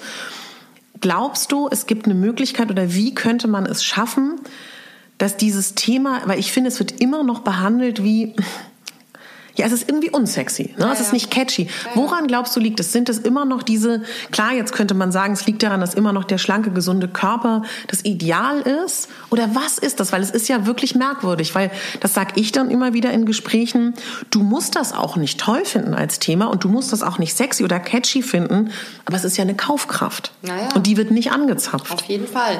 Ähm, also, ich denke, ganz am Ende liegt es daran, dass die Entscheider, die mhm. über solche Dinge entscheiden, also mhm. welche Werbung schalten wir wo, mhm. PR-Agenturen, Presseagenturen, ähm, äh, Firmenentscheider, ja. CEOs, weiß der Geil was nicht alles, mhm. ähm, zu einem sehr großen Teil männlich sind. Mhm äh, deshalb das Thema vielleicht auch gar nicht interessant finden, überhaupt nicht interessant finden. Mhm. Es ist auch irgendwie ein feministisches Thema am Ende. Also das ist, mhm. ähm, ja. Ähm, ja, also da, ähm, da sind viele äh, Männer leider in den Positionen, Dinge zu entscheiden und die äh, nehmen sich dieses Themas absolut nicht an. Die mhm. haben da einen ganz anderen Blick drauf. Mhm. Und das ist ja sowieso was, was sich äh, auch ändern sollte. Aber das ist, würde ich jetzt sagen, tatsächlich einer der Gründe, warum da nicht mehr passiert, mhm. warum sich da nicht mehr bewegt. Da, wo die großen Entscheidungen für das große Geld, für die großen Veränderungen getroffen werden, sitzen nicht die Leute, die das auf ihrer Agenda haben, ja. die diesen Mindset haben, der sagt, das interessiert uns. Ja. Warum sie nicht verstehen, dass das auch ganz viel Geld bedeutet, mhm. weiß ich nicht, aber es liegt wahrscheinlich auch daran, weil sie ganz gut Geld verdienen mit ihrer bisherigen Kundschaft. Ja. Da ist ähm, ja, ja, so. Und weil ja auch immer noch dieses äh, sich das so hartnäckig hält, dass ähm, also das ist ja auch verrückt, wirklich, wenn ich mir überlege, ähm, dass ja auch viele Brands, die äh, Plus Size mit anbieten, die aber auch andere Größen haben, ähm, das in ihren Shops nicht selber anbieten, sondern mhm. nur an andere verkaufen. Ich will mhm. da jetzt auch erstmal gar keine Namen nennen, aber das machen eigentlich die meisten so, ähm, weil hinter vorgehaltener Hand gesagt wird, wir wollen keine dicken Leute im Laden haben. Mhm. So, und das ist natürlich krass. Also das ist wirklich. Ja, und das ähm, meinen die einfach auch zu, komplett so, ne, ja, wie Sie sagen. Das meinen die komplett so und, ähm, und das ist nicht werbeträchtig, das ist nicht gut fürs Image, wie ja. auch immer. Und das ist einfach, das ist so tief verwurzelt. Da, mhm. da, werden einfach noch ein paar Jahre ins Land gehen, bis da mehr und mehr Leute mit einer, mit einer anderen Einstellung mhm. in die Position kommen, um das zu ändern. Mhm. Ich sage immer ganz oft, ich wünsche mir, dass wir alle lauter werden. Das ist natürlich auch, wenn man darüber nachdenkt, so ein bisschen weit gefasst. Was findest du? Kann jede Frau, die gerne sich wünscht, dass es mehr große Größen gibt oder dass es auch mehr Sichtbarkeit gibt, findest du, es gibt etwas, was wir alle tun könnten oder ist es eben schwer? Was kann der Einzelne tun? Abgesehen davon vielleicht sich, also ich denke dann zum Beispiel in eurem Fall, wenn ich mir einen Teil online holen kann oder zu euch kommen, wäre schon mal ein Schritt, zu euch zu kommen und es zu kaufen. Wenn man sagt, man liest ganz gerne Magazine, sich das Curvy Magazine zu kaufen. Ne? Also genau, das ist zum dich, genau, wenn es dich interessiert, wenn du gerne diese Klamotten kaufen willst, unterstützt all diejenigen, die es mhm. toll und richtig machen. Ähm, was, womit wir natürlich auch immer zu kämpfen haben, ist so dieses, ja, aber ihr seid ja so teuer, das stimmt ja so auch nicht äh, mhm. wirklich. Wir versuchen ja auch immer ein, gemischte, äh, ein gemischtes Preissegment sozusagen zu haben. Wir haben wirklich von bis alles da. Und ihr habt auch immer auf dem Flohmarkt-Event von uns zum Beispiel eine Sale-Stange. Genau, auch ja? das. Wir haben auch zwischendrin immer eine Sale-Stange. Ja. Ähm, und es ist ja auch so ein Punkt, muss man wirklich jede Woche zehn neue Teile haben oder ja. vielleicht auch eins im Monat? Das mhm. kann dann auch ein bisschen besser und ein bisschen hochpreisiger sein. Ähm, also insofern, ähm, genau, unterstützt eben dann auch solche Sachen mhm. wie uns oder ja. auch andere Projekte, ja. unseren Flohmarkt, was auch immer. Also mhm. all diese Dinge, ähm, was euch ein persönliches Anliegen ist. Ähm, ja, und ähm, ich glaube, dass das Beste und Wichtigste, was jede Frau einzeln machen kann, ist ähm, in ihrem Job, in ihrem Leben einfach ähm, eine Stimme zu haben oder ihre Stimme auch zu nutzen und mutig zu sein. Also mhm. eben sich jetzt, weiß ich nicht, im, im, Job darauf zu achten, dass man nicht irgendwie ähm, von den Kollegen mit blöden Hänseleien geärgert genau. wird, dann aufzustehen und zu sagen, hey, sag mal, was ist los mit euch? Ja. Weil nur so merken es die anderen auch irgendwann mhm. mal, dass das nicht lustig ist. Oder mhm. dass halt irgendwie Witze über Dicke im Büro alle lachen und man lacht selber mit, weil es einem unangenehm ist, dass die nicht cool sind. Oder ja. ähm, irgendwie auch, ähm, wenn es, also jetzt, wenn man jetzt auch die, das Glück hat, irgendwie im Plus-Size-Bereich zu arbeiten und da wird schon wieder die XY-Kundin irgendwie beschrieben, wie die angeblich ist, zu sagen, nein, anders Ja. Das ist jetzt natürlich schon wieder speziell auf unsere Branche, aber. Aber ja, hört bestimmt jemand glaube, zu. Ich glaube, es sind die Kleinigkeiten. Also wirklich Mhm. ähm, ähm, im Alltag sich auch nicht unterkriegen zu lassen ähm, und wie gesagt, sich nicht beleidigen zu lassen, Mhm. ähm, sich nicht ignorieren zu lassen, all diese Dinge. Wie siehst du Instagram? Weil ich sage immer liebevoll, als ich ganz klein war, gab es nur Heller von Sinn. So. Und jetzt, wenn ich jetzt jung wäre und ich würde Instagram aufmachen und entweder Curvy Fashion, Plus Size Fashion, große Größen eingeben, explodiert der Hashtag und ich sehe unterschiedlichste Körpertypen, unterschiedlichste Frauentypen und hätte schon mal das Gefühl, ich bin nicht allein, was ich damals hatte, weil ich mein Leben lang nur schlanke Frauen um mich herum hatte. Und das finde ich erstmal Toll. Ich würde sogar die These aufstellen, mal gucken, was du dazu sagst, dass es für ein Plus-Size-Mädchen Instagram super ist und vielleicht für eine Frau in der normalen Größe ist es vielleicht sogar schwieriger. Also ähm, äh, generell gebe ich dir voll und ganz recht. Mhm. Instagram ist ein tolles äh, Portal, um sich ähm, super Vorbilder zu suchen. Mhm. Da gibt es ganz viel Tolles, um sich zu identifizieren, um sich nicht alleine zu fühlen. Mhm. Ähm, gleichzeitig sehe ich es sehr, sehr, sehr kritisch, Mhm. weil ähm, das bedeutet, dass du natürlich eine Selektion machst, die dir gut tut.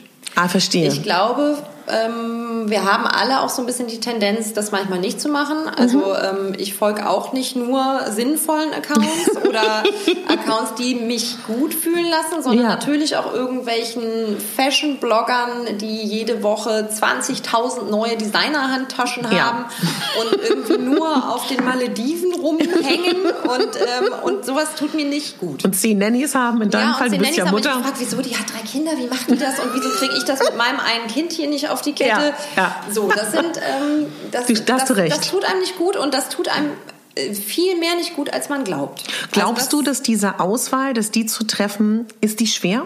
Wenn man das wirklich Die aktiv machen würde? Nur eine guttunende. Nö, wenn du es aktiv machst, bewusst machst, ist das nicht schwer, aber man muss sich oft eingestehen, dass es einem nicht gut tut. Das Mhm. Ja. ist der Punkt. Und Ja. natürlich ist es dann, man kann sich da auch gerne lange selbst belügen und sagen, na wieso, das ist doch schön anzugucken. aber in Wirklichkeit vergleicht man sich ja immer. Das Ja. ist halt das Problem. In Wirklichkeit. Mhm. vergleichen wir uns alle ständig und es geht nicht nur um Körper, die wir vergleichen, es geht auch um ganz viele andere Dinge, die wir ständig alle Absolut. vergleichen. Sei es der Lifestyle, ne? Genau, und da bin ich kein großer Freund von Instagram, weil man Mhm. da sehr leicht reingerät und dieses, das fördert diesen Neid, das fördert Mhm. Missgunst, das fördert sich selbst schlecht zu fühlen, nie genug zu fühlen. Es gibt ja auch dieses tolle neue Hashtag, äh, You're Enough oder Ja. also da gibt's ja rund um das Thema gibt's ja ganz viele Hashtags. Und da ähm, wirklich mehr positiven und inspirierenden Menschen zu folgen, das Mhm. ist sozusagen die Aufgabe. Ich glaube, wir müssen da einfach, man muss da sehr, sehr selektiv rangehen, sehr kritisch Mhm. rangehen und, und ähm, wirklich darauf achten, was einem da gut tut. Und dann ist das ein tolles Tool. Das ist Mhm. ähm, auf jeden Fall super. Und die Sichtbarkeit, die da eben Curvys haben, ist natürlich riesig. Ja. Und da kann man eben auch das Gefühl bekommen, dass äh, es ganz viel gibt, dass es ähm, ganz viel Mode gibt, dass es ganz viele Communities gibt und dass Mhm. Ja. Mhm. es auch eine schöne Welt da gibt, die man vielleicht selber im Alltag nicht erlebt. Und das ist, glaube ich, eine tolle Möglichkeit. Aber wie gesagt, man muss da eben auch sehr vorsichtig Mhm. sein. Wir gehen noch mal kurz zurück zum Beginn der Gründung. Als ihr dann das Geld bewilligt bekommen habt, Ja. Was ist dann passiert? Wie seid ihr vorgegangen? Kanntet ihr schon irgendeine Brand? Kanntet ihr schon irgendeine Person, die in dieser Szene rumspringt? Oder kanntet ihr niemanden? Als das Geld bewilligt war, kannten wir schon ganz viele Leute. Ah, ihr habt früher angefangen. Ja, ich Ah, habe ja. früher angefangen. Genau, das ist so, so eine Bewilligungsanträge und so. Das dauert ja auch alles ein bisschen. Also, Wie seid ihr denn vorgegangen? Na, wir sind wirklich ähm, während dieser Planung dann eben auch auf die Social Media gegangen und ähm, ja und haben dann halt so peu à peu, was wir auch bei Influencern gesehen haben, was die Tolles anhatten, welche Marke ist das, was gibt es da für Marken, diese Marken alle kontaktiert, schon mal gesagt, hey, wir machen einen Laden auf, hatten noch keinen Laden, hatten noch kein Geld, wussten nicht, wann es losgeht. Das ist auch sehr, sehr schwierig am Anfang gewesen, weil man ja irgendwie dann schon, man muss ja immer so lange vorordern und wenn man Ja. noch gar nicht weiß, wann der Laden aufmacht, dann irgendwie für sofort was zu kriegen, ist fast unmöglich. Und da dann einen Laden aufzumachen, wo auch ein bisschen was hängt, war echt eine große Herausforderung. Und dann natürlich auch irgendwie von vielen so zu verlangen, also so, so viel Vertrauen entgegengebracht zu kriegen, sagen, okay, die machen jetzt diesen Laden auf, wissen die, was die tun? Oder ist das irgendwie Käse? Sehen wir da unser Geld nie wieder, wenn wir denen jetzt Klamotten schicken? Das ist natürlich alles, ähm, das sind alles so kleine Stolpersteine gewesen. Mhm. Aber ähm, genau, wir sind da so peu à peu rangegangen und wir hatten auch schon nach Ladenflächen gesucht. Also als das Geld dann da war, ging es wirklich Schlag auf Schlag. Also mhm. dann, dann haben wir wirklich sofort den Mietvertrag unterschrieben und ähm, alle Brands angeschrieben, weil wir dann ja auch mit dem Mietvertrag wussten, ab dann sind wir da. Mhm. Haben uns noch einen Monat für den Umbau gegeben, so wow. auch knapp kalkuliert. haben wir auch wirklich viel alleine gemacht. Das ist auch was, wo wir sagen, beim nächsten Mal vielleicht doch nicht mehr selber Holzkisten schleifen ja. mit der Hand, oh sondern oh irgendwas fertig kaufen. Ja. Aber es ist auch schön. Wir sind immer noch sehr stolz darauf, dass wir so viel selbst gemacht haben. Und ähm, ja, und haben dann irgendwie ähm, unseren Laden aufmachen können. Und wie war das erste Jahr? Das war toll, das war ganz aufregend. Also mhm.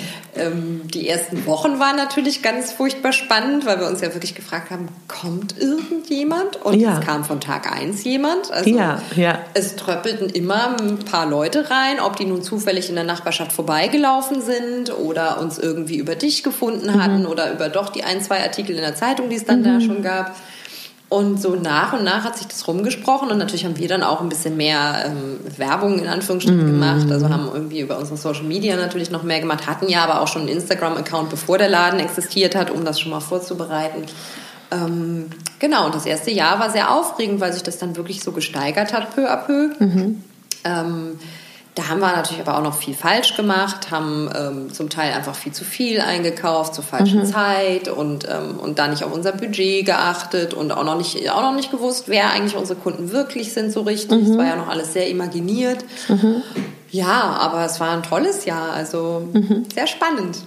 Und wie wichtig ist für die Kunden bis heute, würdest du sagen, dass ihr beide nicht eben klassische Verkäuferinnen seid, nur, sage ich jetzt mal, sondern auch wirklich diese Erfahrung habt über Körper, über Schnitte, über wirklich auch die Körpersilhouette durch das Modedesign-Studium und auch vielleicht durch diesen, also wie soll ich denn das beschreiben? Also Stellt euch den klassischen äh, Plus-Size-Laden vor, der irgendwie dunkel ist, der verwinkelt ist, wo dann irgendwie eine total sympathische Frau steht, die aber dann im Zweifel einem doch dazu auch rät, das zu tragen, was schön schlank macht und schön kaschiert. Oder eben, gibt ja auch das Gegenteilige, die freakige, überhaupt nicht modische, bunte Kleidung, die ja auch ihre Berechtigung hat. Oder sagen wir es anders, wo es eben nur Bekleidung und nicht Mode gibt. Vielleicht kannst du darauf auch gleich nochmal eingehen, was der Unterschied ist, sondern eben das, was ich ja auch so schön fand, im Hinterkopf zu haben, dass irgendwann mal die Vision ist, dass man als Frau in großen Größen, wenn man will, auch aktuelle Trends mitmachen kann. Wie war da für dich also diese Begegnung und wie überrascht waren die Leute? Weil ihr beide seid ja glaube ich, so anders, als man sich so eine klassische Plus-Size-Boutique-Betreiberin vorstellt. Ja, also das, äh, genau. Natürlich waren viele sehr überrascht. Ja. Ähm, da haben wir lustige Gespräche gehabt. Ähm, das ist auch immer noch so, wenn mhm. die Kunden reinkommen, dass wir manchmal sehr irritiert angeguckt werden. ähm, Beschreib euch mal kurz, wie ihr aussieht, also damit man so ein Bild hat. Ja, wie soll ich uns beschreiben? Also äh, Jasmin ist jetzt sehr groß, 1,76 Meter, wenn ich jetzt richtig mhm. liege. Jasmin, ich hoffe, ich habe nichts Falsches gesagt, genau. ähm, ist ähm, äh, ein bisschen äh, vom Teint ein bisschen dunkler, mhm. weil ihr Papa Somalia ist. Ähm, hat wilde, schöne Haare und ein großes, weißes Lächeln, was einfach herrlich ist und ist eine Frohnatur. Und ähm, ja, und ich bin ähm, sehr modisch, sehr, sehr modisch. Okay, sagst du jetzt? Ja. Genau, ich würde mich jetzt eher so ein bisschen als unscheinbar, Na, also, also vom Julia. Typ. Ja. nee, so vom Typ jetzt mehr so, also so, so, so Straßenköter blond und äh, ja, halt irgendwie äh, so ein bisschen normal sozusagen. nein.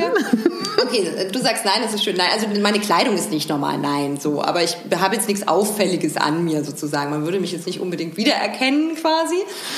Aber. Beide sind du? sehr, sehr attraktiv. Sehr Punkt, Ausrufezeichen. Das ist ja süß. So ist das mit der Selbstbeschreibung, der Selbstwahrnehmung, der Fremdwahrnehmung. Ja, ähm, ja ich lache auch sehr gerne. Genau. Beide Frohnaturen, das ist ja. auch sehr schön, genau. Aber auf jeden Fall ähm, sind wir beide jetzt keine Größe 48. Genau. Und das finden die meisten schon mal erstmal äh, irritierend. Sozusagen. Findest du das blöd? Weil das ist ja ein Punkt, äh, der, der ja erstmal auch ein totales Klischee ist, ne? Der ist ein totales Klischee. Natürlich finde ich das irgendwie manchmal auch blöd, aber ich kann es auch auch verstehen. Mhm. Ähm, ähm, ich kann da auch total lässig drauf reagieren, weil ich dem natürlich ganz oft begegnet bin. Und äh, noch dazu ist vielleicht bei mir auch ein Punkt, ich meine Jasmin auch, aber dadurch, dass sie eben auch eine gewisse Statur hat äh, oder Größe einfach auch hat, ähm, hat sie das nicht so doll wie ich. Aber bei mir ist es oft auch im Leben so gewesen, ich werde gerne unterschätzt, weil ich jung aussehe. Stimmt, ja. Und dann ähm, mir so ein bisschen immer so das entgegenschwebt, dieses so, ah, die kleine Maus, die hat doch jetzt wirklich keine Ahnung. Und ja. da ist es natürlich total hilfreich, dass wir so einen großen Background an Knowledge haben, mhm. dass wir äh, eben das Designstudium im Hintergrund haben, dass genau. wir uns da wahnsinnig gut auskennen und dann merken die Leute ganz schnell, oh, okay, mhm. die beiden Ladies wissen, worüber sie da eigentlich reden und was sie hier tun.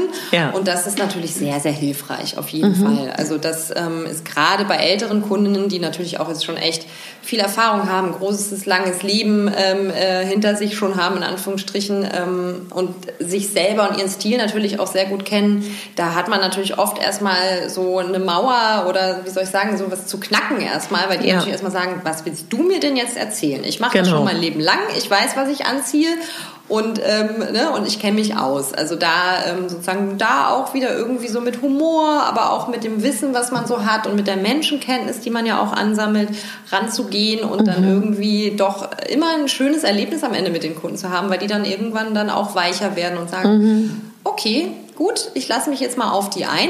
Ich habe ja. es ihr nicht zugetraut, aber eigentlich weiß sie, was sie da tut. Mhm. Ich erinnere mich, dass wir so Gespräch hatten, ich glaube so nach einem Jahr der Eröffnung, wo du zu mir meintest, dass du das schade findest. Das kannst du ja vielleicht noch mal erklären, dass dann doch nicht so viele Frauen so mutig sind, wie ich das bin. Was kannst du das noch mal ein bisschen erklären und erinnerst du dich daran? Ähm, sorry, jetzt musst du noch mal. Ich bin gerade so ein bisschen noch mal abgedriftet gedanklich so im, im Nachgang auf unser, äh, ja, unser Thema ja. vorher. Ja. Also Du hast mir so ungefähr nach einem Jahr, nachdem wir uns so kennengelernt haben, irgendwie mal so in einer ruhigen Weinminute gesagt, dir fällt auf, dass doch wenige dicke Frauen dann doch sich so sehr trauen oder mutig sind in den unterschiedlichsten Lebensbereichen, mhm.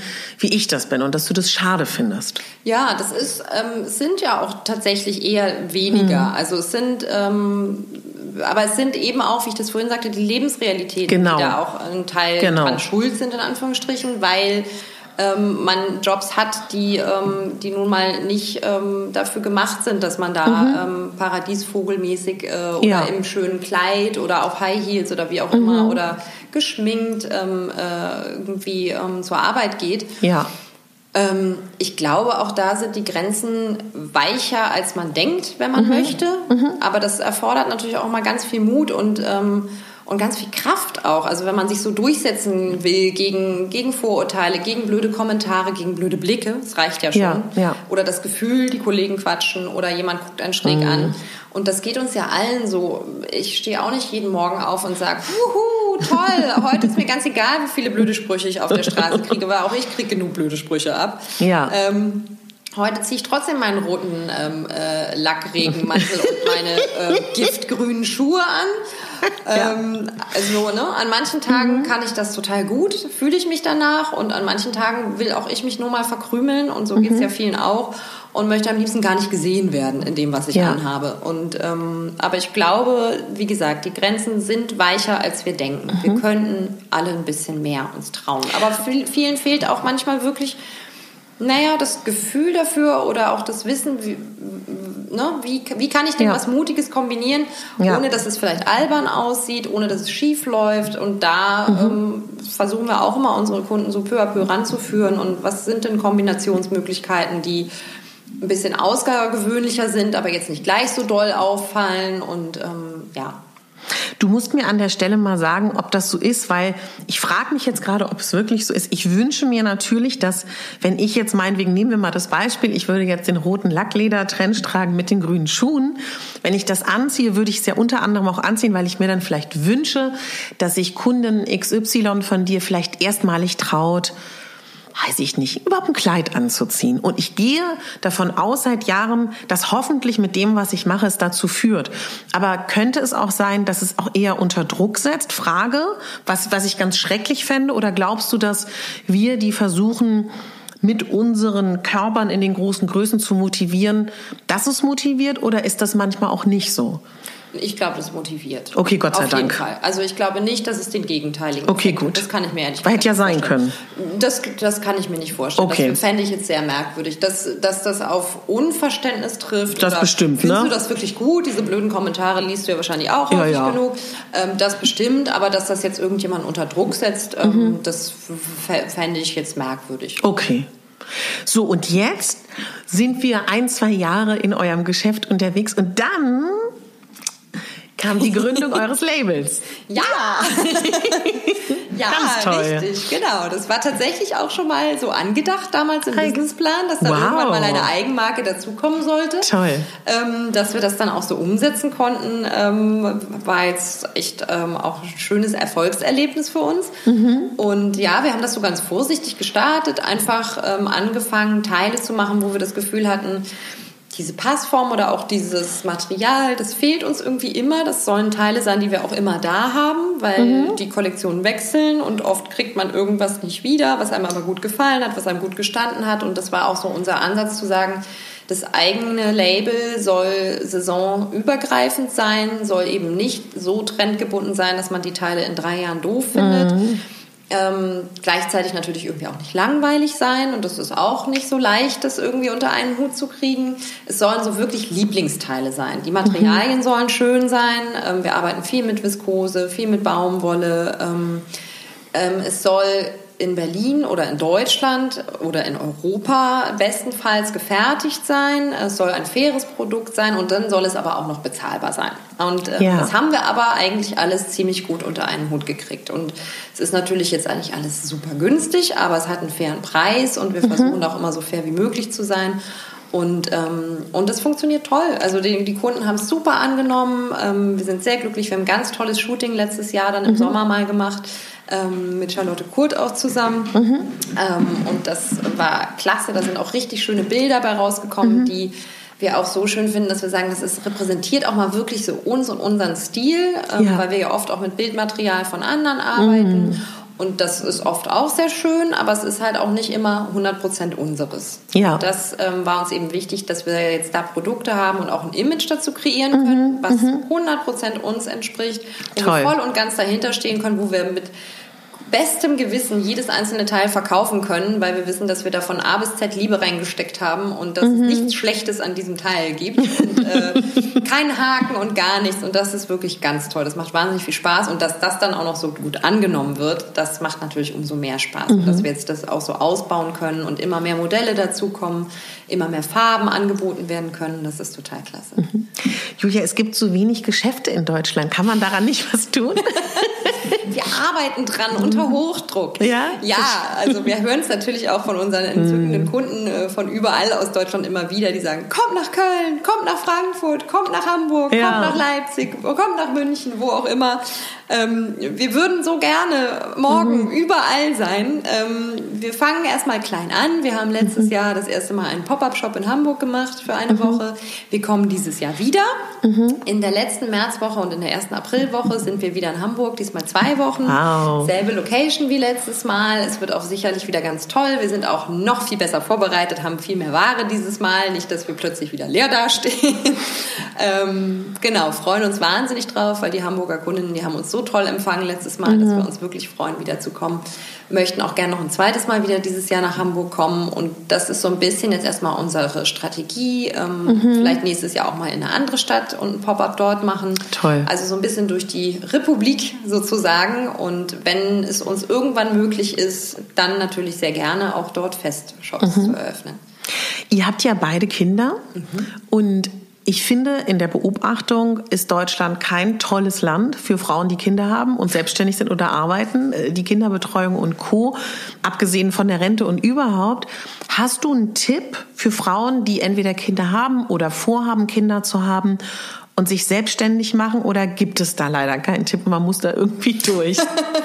Also ich glaube, durch das äh, Muttersein muss man so oder so irgendwie durch. Ähm, nein, aber ähm, also ich, ich finde gar nicht so sehr, dass, dass Deutschland so ein schlechtes Land ist für, ähm, für Mütter jetzt generell. Ähm, selbstständige Mütter ist sehr schwierig, das ist eine andere Sache, aber das ist eher auch ein Problem der Selbstständigkeit. Ich finde, Deutschland ist nicht so ein tolles Land für Selbstständigkeit. Das, da werden einem sehr viele Steine in den Weg gelegt. Man wird ähm, ja, es wird einem sehr schwer gemacht als Mutter, wenn du jetzt angestellt bist in Deutschland, finde ich, ist es eigentlich doch, äh, gibt es tolle Regelungen, also dass mhm. wir ein Jahr lang Elternzeit machen können, das gibt es in vielen anderen Ländern nicht. Mhm. Also ähm, zum Beispiel in der Schweiz, da ist das deutlich weniger, mhm. da sind es glaube ich nur drei Monate. Mhm. Das finde ich sehr krass. Und da ist es zum Beispiel auch so, dass man ähm, dass dann auch die Kinderbetreuung, die ist bei uns im Verhältnis dann doch recht preiswert, sage ich jetzt mal, mhm, danach, mhm, wenn man wieder arbeitet. Da in der Schweiz zum Beispiel ist es eben auch so, dass das so teuer ist, mhm. ähm, dass du, äh, dass du dir wirklich überlegst, ähm, mhm, nicht arbeiten zu gehen, ich. beziehungsweise es macht keinen Sinn, wenn dein Gehalt nicht so groß ist, dass da noch ordentlich was übrig bleibt. Auch schlimm, ne? Da finde ich es wirklich traurig, dass so ein Land dafür sorgt, dass die Frauen zu Hause bleiben ja. am Ende. Und ja. da finde ich, ist Deutschland gar nicht so weit hinten dran. Mhm. Also es gibt Länder, die da wirklich noch mal mhm. weiter vorne sind.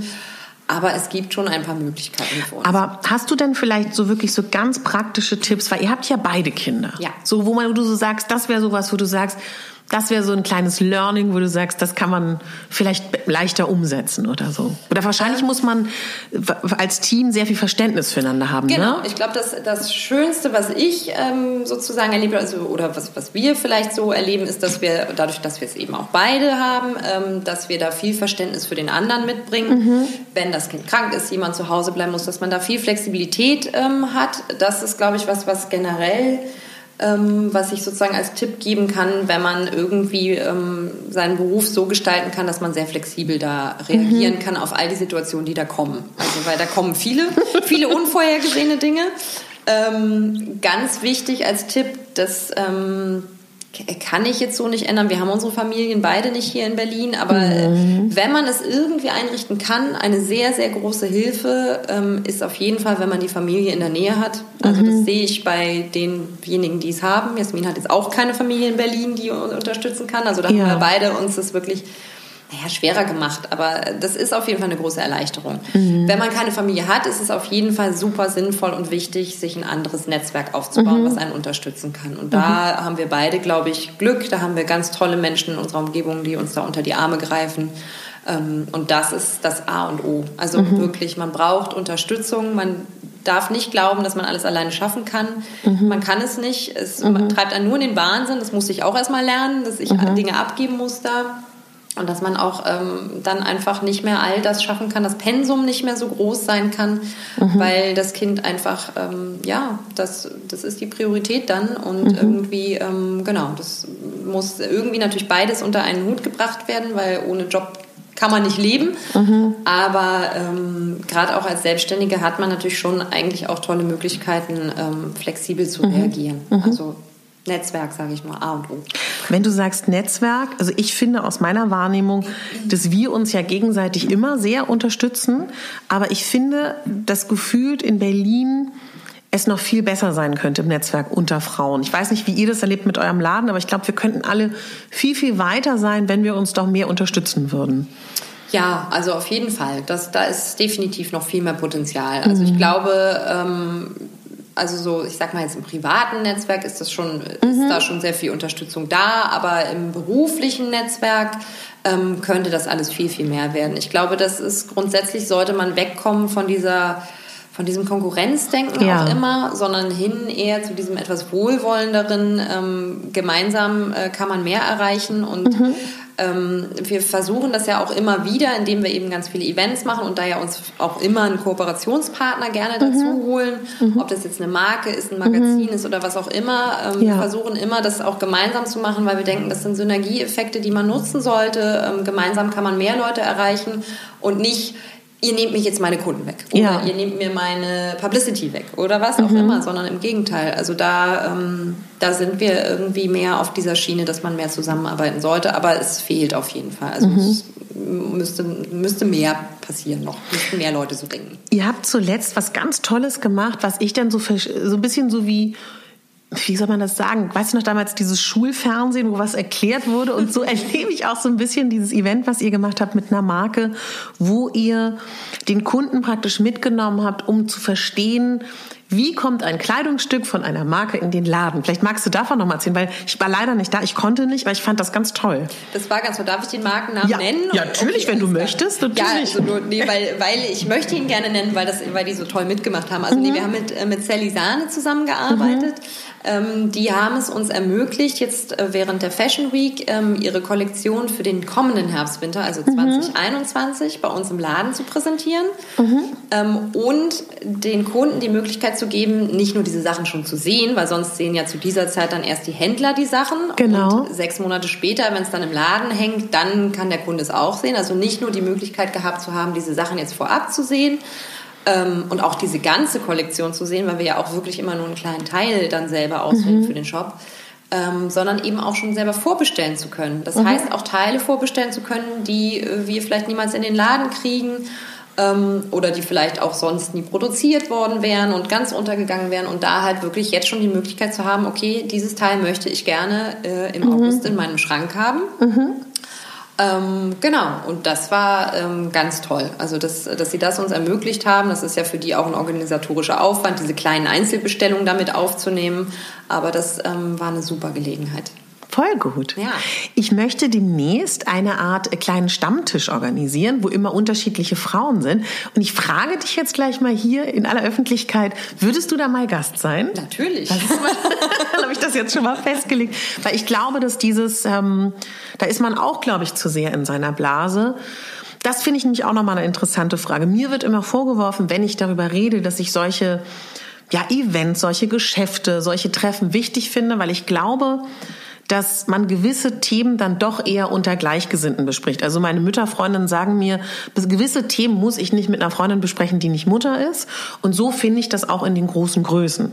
Deswegen finde ich so, ich finde solche, so, also Stammtisch ist ja auch so ein altmodisches Wort, aber solche Treffen, wo man unter sich ist, total bereichernd und schön. Natürlich grenzt man damit bestimmt auch Menschen aus, aber ich finde nicht, dass es jemandem wehtut. Wie siehst du das mit diesem, oder seid ihr auch konfrontiert damit, dass ihr euch vorgeworfen wird, ihr grenzt Leute aus? Ähm, also jetzt grob werden wir damit jetzt nicht so sehr konfrontiert, aber es ist lustig. Wir haben manchmal ähm, das Erlebnis im Laden bei uns, dass ja. äh, jetzt irgendwie jemand hereinstolpert, der gerade zufällig vorbeigelaufen ist, den Laden sehr schön findet, eine Kleidergröße 36 trägt, ähm, dann erstmal durchstöbert ähm, und wir dann irgendwie fragen, ob wir behilflich sein können, ob sie gerade jetzt für sich selber suchen oder für jemand anderen. Ähm, und dann ganz oft dann irgendwie sagt, nee, für mich selber, wieso? Und dann so, ja, naja, wir fangen halt eben erst bei der 42 an, aber mhm. wir haben ja auch das ein oder andere, was auch in, in kleiner funktioniert. Und dann ähm, sehr oft sehr lustig beleidigte Reaktionen kommen, sowas wie, warum das denn? Mhm. Wo ich dann auch immer nur schmunzeln kann und sage, naja, ähm, für sie gibt es ja nun mehr als genug Läden und ähm, genau. andersrum eben nicht. Also äh, deshalb. Und, ja. ähm, und da sind manchmal sehr witzige, ähm, ablehnende Reaktionen dann, wo man mhm. dann wirklich schon so ein bisschen fast beleidigt ist und dachte, wieso darf ich denn jetzt hier nicht einkaufen? Und mhm. äh, ja, oder dann eben auch so dieses, dieses andere, so, ach, zum Glück, da passe ich ja nicht rein. Also, ja, wo man dann ja. auch denkt, oh, Augenrollen, na gut. Aber ähm, genau, also dieses Ausgrenzthema haben wir sonst eigentlich nicht so sehr. Ähm, mhm. Ich finde auch, dass es sinnvoll ist, solche, solche Treffen, solche Runden zu machen, wo man sozusagen ähm, unter sich ist, in Anführungsstrichen, und irgendwie bestimmte Themen besprechen mhm. kann. Gleichzeitig sind wir aber auch so, dass wir immer sagen, also wir versuchen auch manchmal, schaffen wir leider nicht so oft. Die Zeit ist immer zu knapp, immer, Na immer. klar. Aber mal Treffen zu organisieren irgendwie ähm, zwischen all den Frauen, die wir so kennen, die irgendwie selbstständig sind mhm. und ähm, auch das ist natürlich dann am Ende auch wieder eine, eine Abgrenzung zu all unseren Freundinnen, die es nicht sind und so, ne? mhm, aber mhm. halt da trotzdem auch irgendwie immer zu versuchen, das immer so ein bisschen zu mixen. Also jetzt haben ja. wir zum Beispiel mal gesagt, wieso haben wir eigentlich gesagt, nur Freundinnen, äh, wir können auch mal Männer mit dazu genau, einladen. Was ja. soll denn das jetzt eigentlich? Also natürlich ist es so ein bisschen dieser Gedanke, ähm, Frauen-Entrepreneurs irgendwie ja. zu stärken, aber ähm, nee, also wir sind auch schon immer dafür, das zu mischen, weil auch mhm. da immer naja, spannende Aspekte bei rauskommen. Mhm. Und, ähm, und manchmal treffen sich diese Fronten sozusagen ja gar nicht an einem Tisch, sondern genau. es sind eben Fronten. Also deshalb ja. finde ich es auch manchmal mit diesen Stammstrichen, ich finde die total sinnvoll und ich glaube, das ähm, ist auch gut. Aber warum nicht mal einen gemischten Stammtisch mhm. machen sozusagen mhm. und irgendwie mal zu sagen, irgendwie kommt doch mal alle zusammen, dann, mhm. um, die, um die Berührungsängste auch mal wegzunehmen. Musst du mal berichten, wie es denn war? Ja. Mit den gespannt. Männern und den Frauen. Aber du hast vollkommen recht. Du bist für mich eine der Frauen, die gleichzeitig sehr, sehr modisch ist und gleichzeitig nehme ich dich immer wahr, dass du wirklich das schaffst, so gut wie gar nicht zu urteilen über andere. Und ich habe regelmäßig Dienstag so einen aufgebauten Styling Guide, wo ich versuche, den Leuten zu helfen, wie man so schafft, sich vielleicht so anzuziehen, wie man es gerne möchte. Und vielleicht magst du uns so ein paar Tipps geben, was du jemandem raten würdest, der sich eher anzieht, um nicht aufzufallen, aber den tiefen Wunsch spürt, sich modischer zu kleiden. Hast du da vielleicht so zwei, drei Sachen, wo du sagst, das könntest du doch mal versuchen oder so könntest du vorgehen?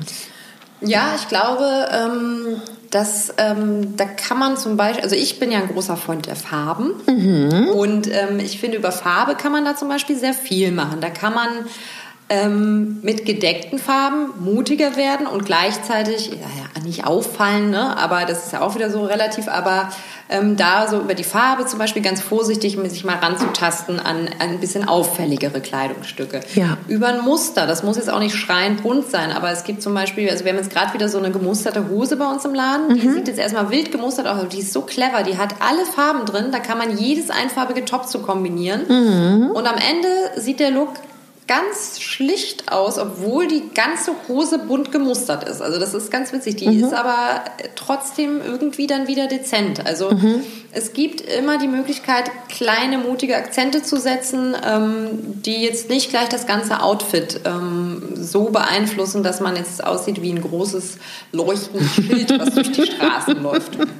Ähm, Accessoires sind natürlich immer eine gute Idee. Also bunte Turnschuhe zum Beispiel ist mhm. cool oder ähm, was auch immer, Lackstiefel oder jetzt irgendwie, ähm, weiß ich nicht, eine quietschige Handtasche. Das ist natürlich mhm. auch immer was, wo man jetzt sagt, man kann den Rest vom Outfit so ein bisschen ähm, abheben und äh, ohne gleich selber jetzt irgendwie ganz auffällig angezogen zu sein. Das sind vielleicht so die ersten Schritte, um sich ranzutasten an die mutigeren mhm. Sachen. Vielleicht auch mal eine andere Silhouette auszuprobieren. Mhm. Also irgendwie, ähm, ja, wie ich vorhin auch sagte, mal vom Rock weg zum Kleid oder äh, vom Kleid Rock weg zur Hose mal zu gehen oder andersrum ja. da auch mal eine modischere Silhouette auszuprobieren und sich so peu à peu ähm, an Dinge ranzutasten, die man vielleicht vorher nicht gewagt mhm. hat. Aber in kleinen Schritten, dass man sich mhm. nicht gleich selber erschreckt und sich vor allem auch selber nie verkleidet fühlt. Das mhm. ist auch ganz wichtig bei uns in der Beratung.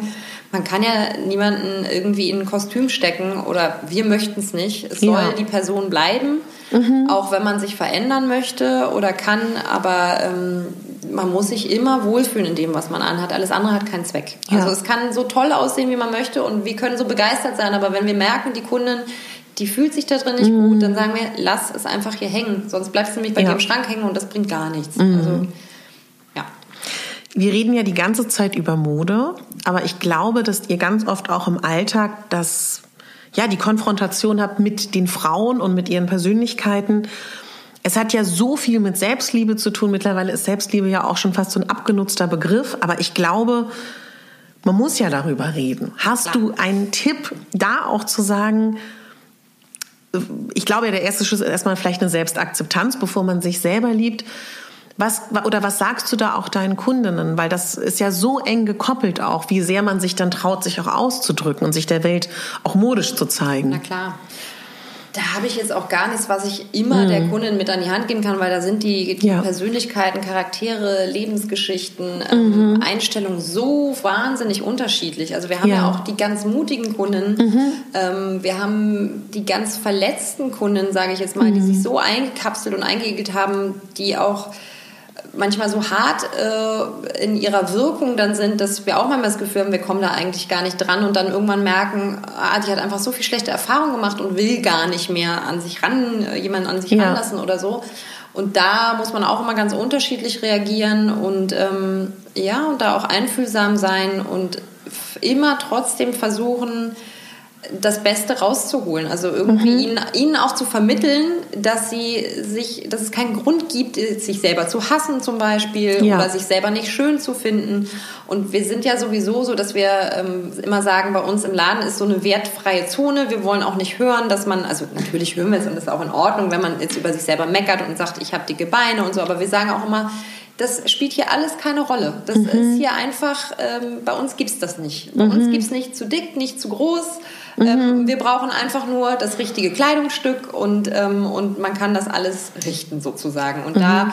versuchen wir allein schon durch diese, durch diese liebevolle Atmosphäre bei uns im Laden den Menschen auch mitzugeben, sei doch auch ein bisschen liebevoller mit dir selber, sei nicht so hart mit dir selber, ähm, sind vielleicht auch andere genug gewesen schon in deinem Leben, aber ja. sei es nicht auch noch du selbst. Also verurteile dich nicht auch noch selber. Mhm. Ähm, schlimm genug, wenn man davon mit anderen konfrontiert wird, aber irgendwie zu versuchen, den Leuten da auch zu vermitteln. Und am Ende ist ja auch so witzig, wir versuchen ja immer in unsere Kleidung reinzupassen. Genau. Das ist ja so verkehrt. Die Kleidung muss ja uns passen. Und das ist eben auch immer der Punkt, den wir sagen, wenn dann die Kundin da steht und sagt, oh nee, ich, ich passe nicht in diese Hose. Nee, die Hose passt nicht zu dir, ist der falsche Schnitt, warte, wir suchen eine andere. Super. Das ist einfach nicht, man kann nicht sagen, mir steht die Culotte nicht, kann ich nicht tragen oder mir stehen keine Röcke, mir stehen keine Kleider. Mhm. Nein, das Kleid nicht und mhm. dieses und jenes auch nicht, aber mhm. warte, diese und diese und diese vielleicht schon. Also mhm.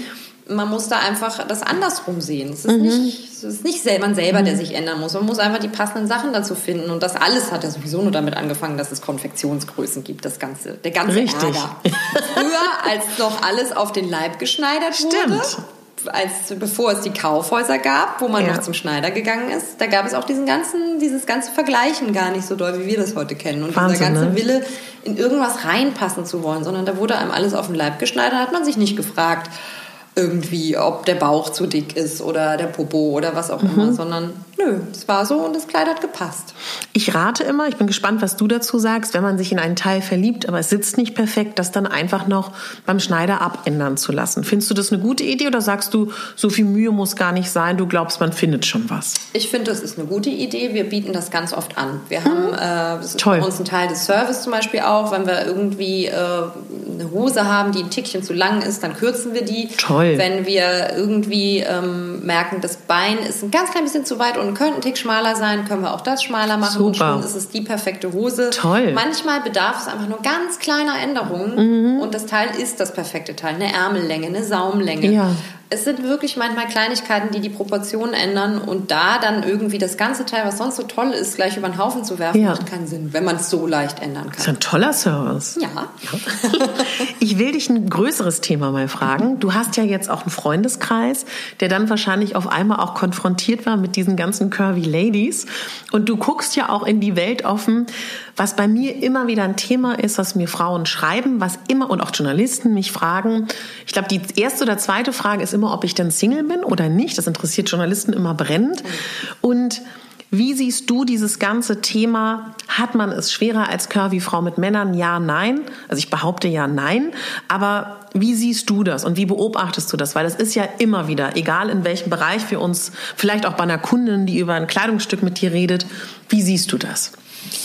Also ähm, das wird natürlich immer schon so dargestellt, als wäre das schwieriger. Mhm. Ich kann das jetzt ehrlich gesagt nicht bestätigen. Also mhm. weil von den Kunden, die ich so kenne, ähm, es, äh, weiß ich, dass ganz viele einen Partner haben. Viele mhm. kommen auch mit ihrem Partner. Da habe ich mhm. jetzt nicht das Gefühl, dass die keinen abgekriegt haben.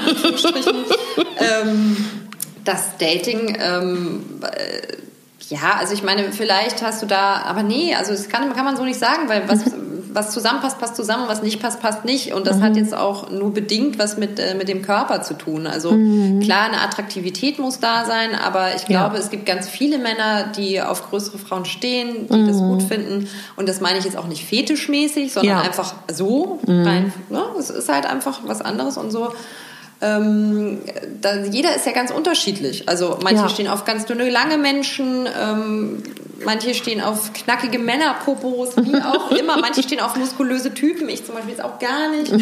Das, also das ist jetzt wirklich ganz unterschiedlich. Ich ja. glaube nicht, dass das wirklich ein Problem ist. Ich glaube, was ein Problem sein kann, mhm. ist das Stigma, was damit einhergeht. Ja. Das heißt, die Männer oft Angst haben, eine mhm. in Anführungsstrichen dicke Freundin mit nach Hause zu bringen, weil die Familie das verurteilt. Das mhm. ist, glaube ich, ein Problem. Problem, ja, was sie vielleicht davon abhält. Mhm. Und dass ähm, viele Frauen sich selbst nicht, wie du sagtest, nicht genug lieben dann und mhm. dadurch sozusagen ihrer, ihrem Glück, ihrer Beziehung im Wege stehen. Ja. Aber ich glaube nicht, dass es von, von Grund auf ein Problem mhm. wäre. Mhm. Machen wir noch mal Sesamstraße, ja? Oder, oder Sendung mit der Maus. Die Klamotten, die bei euch im Geschäft hängen, kommen ja von irgendwo her. Und früher gab es in Berlin, das war bestimmt toll für euch, eine eigene Fachmesse für große Größen. Die Curvy ist sexy, dann die nur noch die Curvy. Dann gab es auf der Panorama eine eigene Halle für große Größen. Und ähm, dieses Jahr gab es in meiner Betrachtung gar nichts mehr. Dazu kannst du was sagen. Und ähm, ist jetzt ja auch so blöd, über Personen zu reden, mache ich jetzt aber einfach mal. Dann wurde dann, also ich hatte ein gemeinsames Interview für Fritz mit auch dem Chef der Panorama, wo er auch gefragt wurde, warum es denn keine großen Größenlabels mehr auf der Messe gibt. Man muss vielleicht kurz dazu sagen, aus meiner Wahrnehmung war diese Halle unfassbar lieblos so wie, also äh, furchtbar. Und soweit ich das weiß, ich bin auch befreundet mit einer Boutiquebesitzerin in Wien, die mir gesagt hat, dass ähm, das sowieso immer schlechter wurde, wirklich zu ordern. Es waren auch kaum noch welche da. Sie musste dann auch immer seit Jahren sowieso schon nach Düsseldorf oder direkt zu den Marken. Und es ist alles sehr, sehr schwierig, um überhaupt ähm, zu ordern. Also ordern nennt man es, das kannst du ja auch gleich erzählen, wenn man diese Teile einkauft. Mm, und seine Aussage war runtergebrochen, na ja, die ähm, Curvy oder er nennt es dann glaube ich große Größenfrau oder wie auch immer er das nennt, die kauft ja sowieso nur online. Und da könnte ich mich natürlich jetzt unfassbar aufregen, weil in meinen Augen ist es eher eine Ausrede also wie kommt das Kleidungsstück in euren Laden? Erste Frage. Ja. Und zweite Frage, bist du da auch verärgert über die Situation? Also ich fange mal mit der ersten Frage an. Wie kommt das Kleidungsstück in unseren Laden? Ähm, es ist genau so. Früher kommt man auf eine Messe. Jetzt ist es mittlerweile so, wir gehen auch in verschiedene Showrooms. Ähm, wenn wir Glück haben, sind da ein paar Marken gebündelt. Mhm. Es ist aber leider immer weiter zerstreut jetzt. Also wir gehen auch selber zu den eigenen Marken. Ähm, einzeln hin. Ähm, bei manchen Marken ist es mittlerweile sogar so, dass es nur noch über ein Online-Portal läuft. Wow. Also auch wir nur noch Online-Shopping betreiben, was natürlich ganz schwierig ist, weil wir großen Wert auf Materialien und Passformen legen und eigentlich auch jedes Teil immer selber ähm, mhm. anprobieren, ähm, wenn wir es, bevor wir es bestellen. Das ist ähm, auch sehr schwierig, aber weil die nun mal nicht in Deutschland sitzen und das mit großen Kosten und Zeit äh, verbunden wäre, da jetzt irgendwie ständig hinzufahren, ähm, können wir das eben dann auch manchmal nur online lösen. Ähm, so kommen die Teile in unseren Laden. Das ist wahnsinnig aufwendig. Das glaube ich. Sehr viel Recherchearbeit betreiben, selbst wenn man die Marken ja schon hat und lange schon mit denen zusammenarbeitet. Auch da ist es so, dass ja also für uns ist keine Marke so großartig, dass wir alles ordern äh, würden davon sozusagen. Oder das heißt nicht so großartig, aber sie entsprechen nicht 100% dem, was wir im Laden ähm, zeigen mhm. wollen. Das heißt, auch da ist es immer so, dass wir wirklich nur die besten Teile für uns rauspicken ja. und dann eben dieses Bild entsteht, was wir bei uns im Laden haben. Das mhm. ist manchmal lustig, weil es durchaus Kunden gab, die ähm, von einigen Marken ein anderes Bild hatten. Also mhm. die haben gedacht, eine Marke ist so und so, weil sie immer wieder schöne Teile von denen bei uns entdeckt haben und dann vielleicht mal auf, die, auf den Online-Shop oder in den Laden dieser äh, Marke gegangen sind und dann ganz geschockt wiederkamen und sagten, ist ja alles ganz scheußlich, was Sie haben. Ähm, und wir sagen, naja, wir haben eben auch nur die schönen Teile rausgesucht. Also das ist einmal eine große, große Selektion und ist sehr viel Arbeit. Macht aber natürlich auch Spaß. Ähm, ja. Dann de, zu deiner zweiten Frage. Ähm, ja, bei der Aussage könnte ich natürlich auch sofort reinschlagen.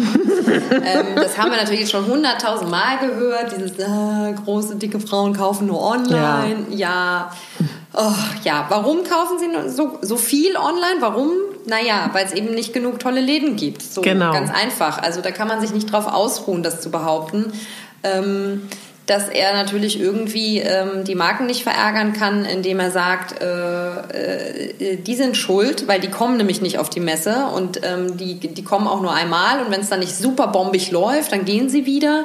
Ähm, und natürlich reichen auch nicht fünf Marken auf einer Messe, um das irgendwie toll zu machen. Die Kirby genau. war damals super, fanden wir. Mhm. Das war klasse. Also da hat es wirklich jemand sich auf die Fahne geschrieben, alle zusammenzutrommeln und das hat so gesehen auch funktioniert. Warum das am Ende wieder abgeblasen wurde, weiß ich ehrlich gesagt gar nicht. Mhm. Ob das jetzt rein finanzielle Gründe hatte, ob da irgendwas anderes dahinter mhm. steckt.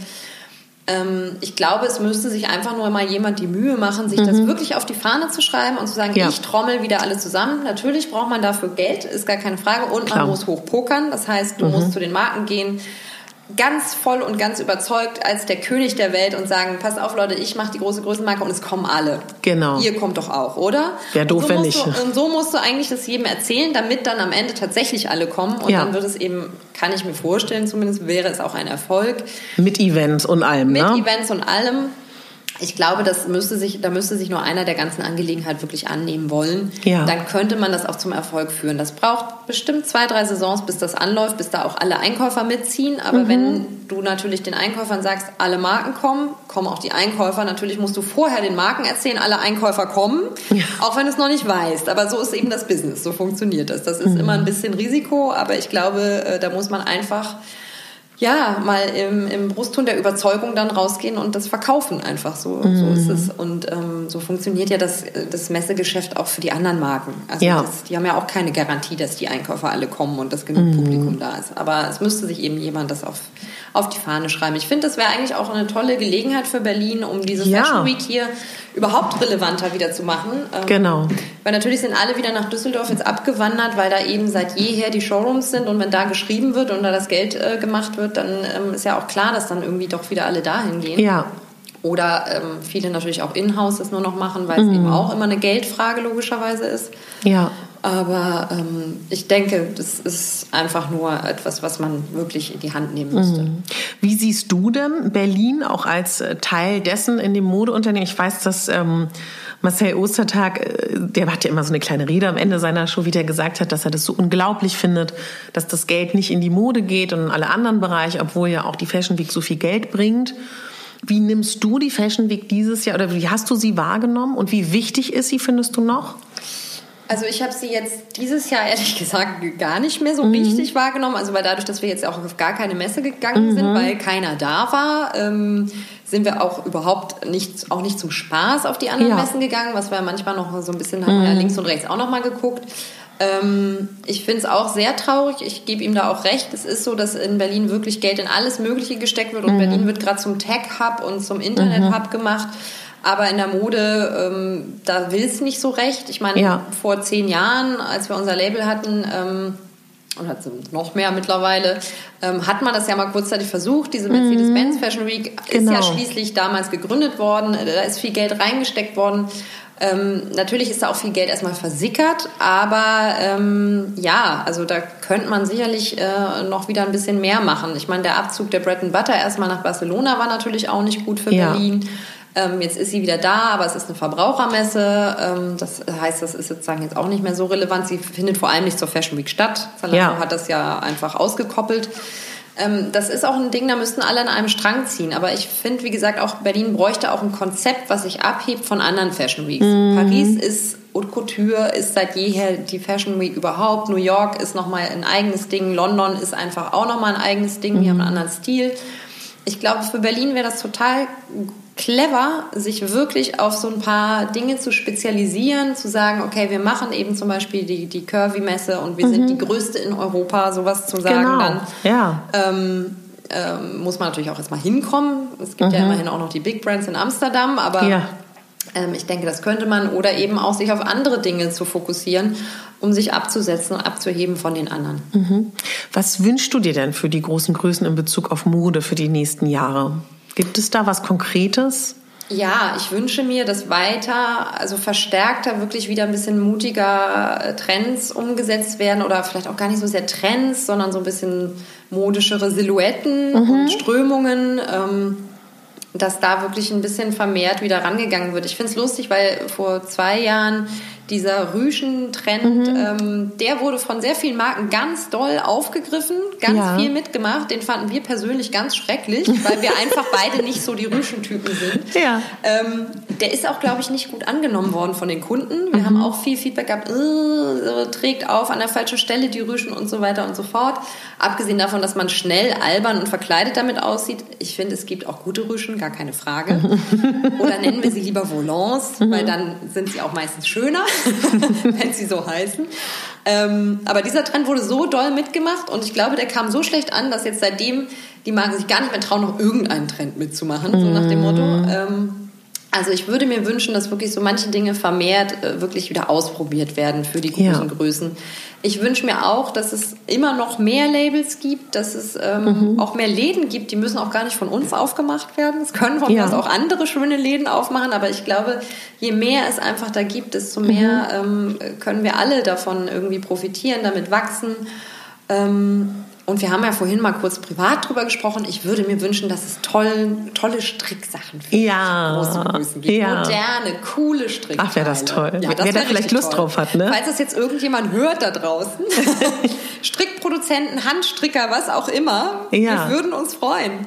Also ganz ernst gefragt, wenn jetzt jemand zuhört, auch vielleicht in Eigenproduktion, man kann sich gerne bei euch melden ja. bezüglich Strick. Ja, kann ja auch eine kleine Kollektion mit einer kleinen Auflage erstmal Könnte sein, auch ne? das sein, auf jeden Fall. Wir sind immer interessiert. Wir arbeiten ja auch mit kleinen Designern manchmal zusammen. Mhm. Ähm, ja. Mhm.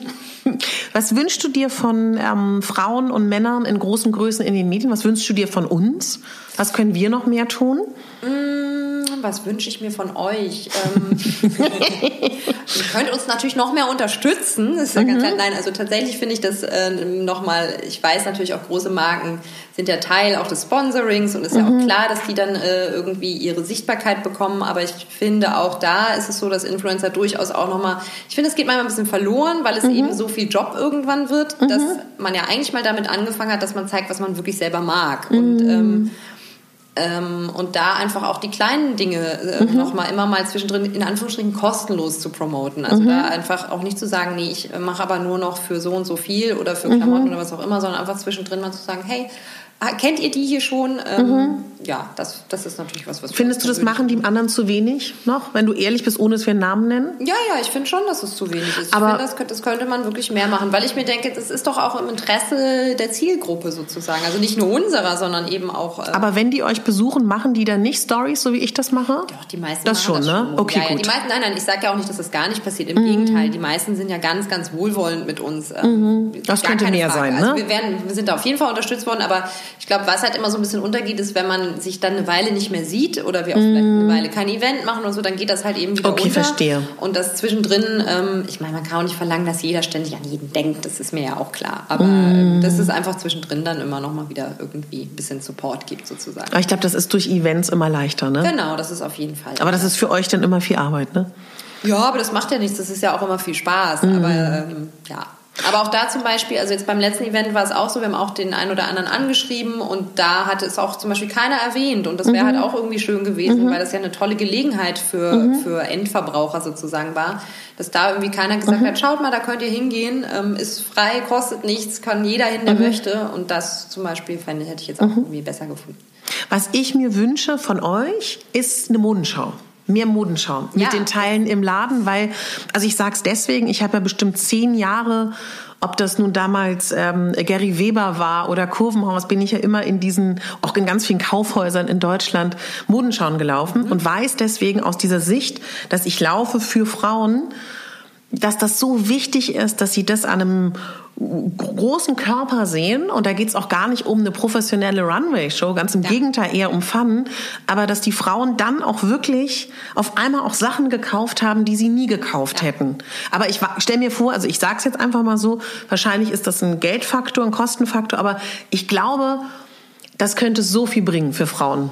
Auf jeden Fall. Also das steht ganz, ganz, ganz Wirklich bei uns schön. auf der Agenda schon ja immer ganz lange. Wir wollten es ja immer mal bei mhm. dem einen oder anderen Event mit möglich machen, mhm. haben es dann äh, oft nicht hingekriegt und ähm, es steht aber ganz oben bei uns, wirklich, dass wir gesagt haben, beim nächsten Event, wo wir mit einer Marke oder mit unserer Eigenkollektion irgendwie was machen, dass wir das wirklich auch umsetzen Juhu. können, dass man am Model, in Anführungsstrichen, ähm, am Menschen äh, wirklich mhm. die Sachen sich auch angucken kann. Und wie Schön. du sagst, ist vielleicht auch nicht in der professionellen Runway-Show, aber so, dass man es eben einfach sieht, dass einem jemand das mal vorführt.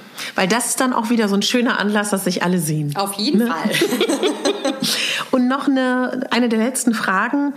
Was würdest du, wenn jetzt irgendeine junge Frau oder ein junger Mann zuhört, der gerade auf einer Modedesign-Schule ist Würdest du ihn ermutigen zu sagen, ich mache große Größen oder würdest du sagen eher, du hab das im Hinterkopf, sammel Erfahrung und verleg das vielleicht auf in fünf Jahren oder würdest du sagen, mach deine Abschlussarbeit darüber und setz alles dran? Also von, von der Thematik und vom Bedarf würde ich sagen, setzt es sofort um, gar mhm. keine Frage. Aber was ich immer zu bedenken geben würde, ist, ähm, mach wirklich diesen Businessplan, überleg mhm. dir ganz genau, wie viel Geld du dafür brauchst und wie mhm. lange du es durchhältst, nichts zu verkaufen oder ganz, ganz wenig zu verkaufen. Und dann, mhm. wenn, wenn dafür die Finanzierung steht, weil man braucht einfach ganz langen Atem, bis sowas in die Gänge kommt. Also gerade als kleines Label ist es echt schwer, weil wir auf unserem Weg sehr vielen begegnet sind, die motiviert mhm. angefangen mhm. haben, ähm, aber wirklich so ganz ohne Konzept oder ganz ohne diesen Gedanken, ähm, dass man da irgendwie ähm, einfach Geld für braucht, schlicht und ergreifend. Und dass auch nicht sofort was reinkommt und auch nicht sofort die Mengen reinkommen. Und, ähm, und vor allem man muss wirklich, wirklich, wirklich an der Passform arbeiten. Also uns sind nur ganz wenige ähm, jungen Designer über den Weg gelaufen, die es geschafft haben, wirklich tolle Passformen hinzukriegen. Mm. Und es sind zwei dabei, die wir auch nach wie vor im Laden vertreiben, nämlich Ina Nischik, die das ganz toll macht aus Kopenhagen und ähm, Tanja van der Naak, die mit ihrem Label, also van der Naak heißt das Label, ähm, die wirklich tolle Passformen haben, trotzdem ausgefallene Sachen. Und alle anderen, denen wir so begegnet sind, sind auch leider nie so richtig weitergekommen mit ihren Labels weil die Produkte eben nicht ausgereift waren. Mhm. Die waren zum Teil toll und freaky vom Design, aber die Passformen haben nicht gestimmt oder die Preise haben nicht gestimmt. Mhm. Und dann ist es eben auch oft so, dass, äh, dass dann jemand dasteht und sagt, ja, das wäre der Preis, den ich aber bräuchte. Und wir sagen, ja, okay, jetzt wenn wir jetzt aber auch noch was dran verdienen, dann ist das Ding aber ganz schön teuer. Das kriegen wir nicht mehr verkauft. Oh. Ja. Ja das sind eben so die Dinge, dass man wirklich gut vorbereitet daran gehen muss. Mhm. Ich glaube, vom, vom Momentum her ist es perfekt, jetzt zu sagen, äh, große Größen super. Mhm. äh, und das kann auch laufen, aber man muss wirklich gut vorbereitet rangehen. Was wünschst du dir von unserer deutschen Presselandschaft, bezogen auf unser aller Thema, große Größen? Falls jemand zuhört. Ihr bitte mehr darüber berichten. und es muss ja auch gar nicht immer so eine Extra-Seite sein, einfach einfließen lassen in andere normale Berichte, Themen. Ja. Immer mal hier und da, links und ja. rechts. Ähm, also einfach in jeder Ausgabe oder wie auch immer ähm, irgendwo mal was erwähnen. Mhm. In die Normalität einbringen. Es ist ja schließlich unsere Normalität. Ja. ja. Und wenn ich dir jetzt sagen würde, ich würde gerne einen Zusammenschnitt machen, um Frauen in großen Größen zu motivieren. Hättest du da ein, zwei Sätze, die du diesen Frauen gerne sagen würdest? ja, ähm, seid mutig, ähm, traut mhm. euch, fühlt euch wohl. Es, wie ich vorhin sagte, es ist die Normalität. Es mhm. gibt nichts äh, Komisches und nichts zu kritisieren. Mhm. Ähm, wir alle haben die gleichen Problemchen am Ende. ja. ja. ist so. Ja. Wir alle sind immer mit irgendwas nicht zufrieden, aber ähm, seid es nicht irgendwie wegen ein paar Kilo mehr. Ja. Also ja. wir ärgern uns über alles Mögliche genug. Mhm. Aber nicht darüber. Mhm. Bitte nicht. Und nicht ärgern lassen von den anderen, schon gar nicht. Wenn wir deinen Laden öffnen im Frühling und im Sommer, was für Trends oder was für wunderschöne Sachen erwarten uns bei deiner Kleidung im Geschäft? Also jetzt sind gerade äh, die ersten Sachen für den Frühling dabei mhm. einzutrudeln. Ähm, es kommen unglaublich viele schöne Kleider für die mhm. Spring-Summer-Saison. Wirklich, wir haben uns richtig ausgetobt. Gott sei Dank haben die Marken auch mitgespielt, die haben es alle mhm. begriffen. Mhm. Richtig schöne, viele Midi-Kleider, lange Kleider, mhm. tolle Prints, schöne mhm. Farben. Ähm, also herrliche Kleider, das mhm. auf jeden Fall. Ähm, wir haben aber auch tolle Hosen. Wir haben ganz viel auf Sommerhosen auch gesetzt, auf coole Farben, auf Materialien, auf fließende Stoffe. Ähm, wir haben neue ähm, Jeans-Passformen drin. Wir sind mhm. sehr glücklich. Es mhm. kommen nämlich auch ein bisschen mehr High-Waist und weit geschnittene Jeans. Cool. Ich weiß nicht, jeder Mann ist dafür zu haben, aber es ist eine tolle neue Silhouette dabei. Eine 501-Silhouette kommt. Mhm. Wow. Ja, also ähm, genau, es gibt ein paar neue Silhouetten generell, ähm, die toll sind. Ähm, tolle Jacken haben wir auch in unserer einen Kollektion. Haben wir eine tolle wow. Bomberjacke drin uh. mit einem super Print auch, der ganz klasse ist. Genau, schöne Farben kommen auf jeden Fall. Also es wird sehr, sehr fröhlich und, ähm, und cool. Das klingt toll. Hast du noch was, was dir auf dem Herzen brennt, was du gern noch sagen würdest? Ja, ähm, wir hatten vor, vorhin noch ohne Mikrofon darüber gesprochen. Wir kommen ja wieder nach Hamburg äh, mit unserem Pop-up-Shop. Ähm, ich wollte es jetzt noch mal sagen. Ähm, Ende März, Anfang April, diese zwei Wochen sind wir da und wir suchen ganz unbedingt jemanden, eine tolle Frau, die uns unterstützt in diesen mhm. zwei Wochen in Hamburg, also gerne dort oder in der Nähe ansässig und die dann jeden Tag in unserem tollen Laden mit uns dort arbeiten kann und ähm, uns unterstützen mag, ähm, ist selbstverständlich auch bezahlt. Ähm, ja, muss man ja manchmal dazu sagen. Ja, es ist kein Charity-Event. ähm, nein, wir wollen es bezahlen. Ähm, genau, die uns, uns und unser Konzept toll findet, die da auch mit hinterstehen würde und ähm, auch findet, dass, äh, dass die Hamburger davon erfahren müssen und da gerne mitmachen würde. Wenn sich da jemand findet, das wäre toll. Und wenn wir darüber reden, Berlin seid ihr gut aufgestellt oder kann man sich da auch immer melden? Man kann sich bei uns immer melden, weil ja, ja weil ja. wir wissen ja nie, wie schnell so eine Expansion auf einmal losgehen kann. Wir wissen auch nie, wie es sich entwickelt. Vielleicht äh, mhm. fliegt uns in ein paar Wochen der Laden so auseinander vor Kunden mhm. wegen unseres Podcast-Interviews, dass wir dringend Verstärkung brauchen. Ähm, nein, also wir haben immer letztlich Bedarf sozusagen. Mhm. Und wenn es nicht für sofort ist, ist es immer gut, in Kontakt zu bleiben und man darf sich gerne jederzeit bei uns melden. Mhm. Sehr schön. Julia, es war mir eine ganz, ganz große Freude. Ich verlinke natürlich alles, dass man euch finden kann und anschauen kann. Ich danke dir. Es hat ganz viel Spaß gemacht. Mhm. Und danke, danke, dass du uns diese Plattform bietest. Natürlich. Dann bis bald hoffentlich. Bis bald. Tschüss. Tschüss. Ja, ich hoffe, das Interview hat euch gut gefallen. Ich danke euch fürs Zuhören. Ich danke dir, liebe Julia. Und ich bin super gespannt, wie ihr diese Folge wahrgenommen habt, was euer Feedback ist und ob ihr unsere Meinung teilt. Das würde uns total interessieren. Ja, du kannst gerne mal auf Instagram gehen und mal bei meinem mein aktuelles Bild. Und wir haben uns was überlegt. Wäre es nicht schön, wenn ihr etwas gewinnen könntet? Und vielleicht ist das auch so ein kleiner Antrieb, das erste Mal in den Lisseur Shop zu gehen. Und damit meine ich gar nicht als Antrieb, um die beiden nur zu unterstützen, sondern weil ich auch weiß, dass ich viele Hörer habe, die auch manchmal ein bisschen schüchtern sind, in so ein Geschäft zu gehen Traut euch. Und wenn ihr gewinnen wollt, 50 Euro verlosen die beiden Mädels an euch. Das könnt ihr einlösen, entweder direkt im Lesseur Shop am Savini-Platz und ganz, ganz bald auch im Pop-up Store in Hamburg. Dort sind die beiden zwei Wochen lang. Und wenn du gerne gewinnen möchtest, dann folge gerne dem Lesseur Shop auf Instagram. Folge gerne mir auf Instagram, wenn du es noch nicht machst. Lass mich gerne unter mein Bild zu dieser Podcast-Folge wissen, warum du gerne gewinnen möchtest. Wenn du ein iPhone, ein Apple-Gerät hast oder jemanden kennst, dann abonniere mich gerne auf iTunes oder in der Podcast-App. Hinterlass mir eine 5-Sterne-Bewertung und einen Kommentar und mach davon einen Screenshot, damit ich weiß, wer du bist und ich dich gewinnen lassen kann.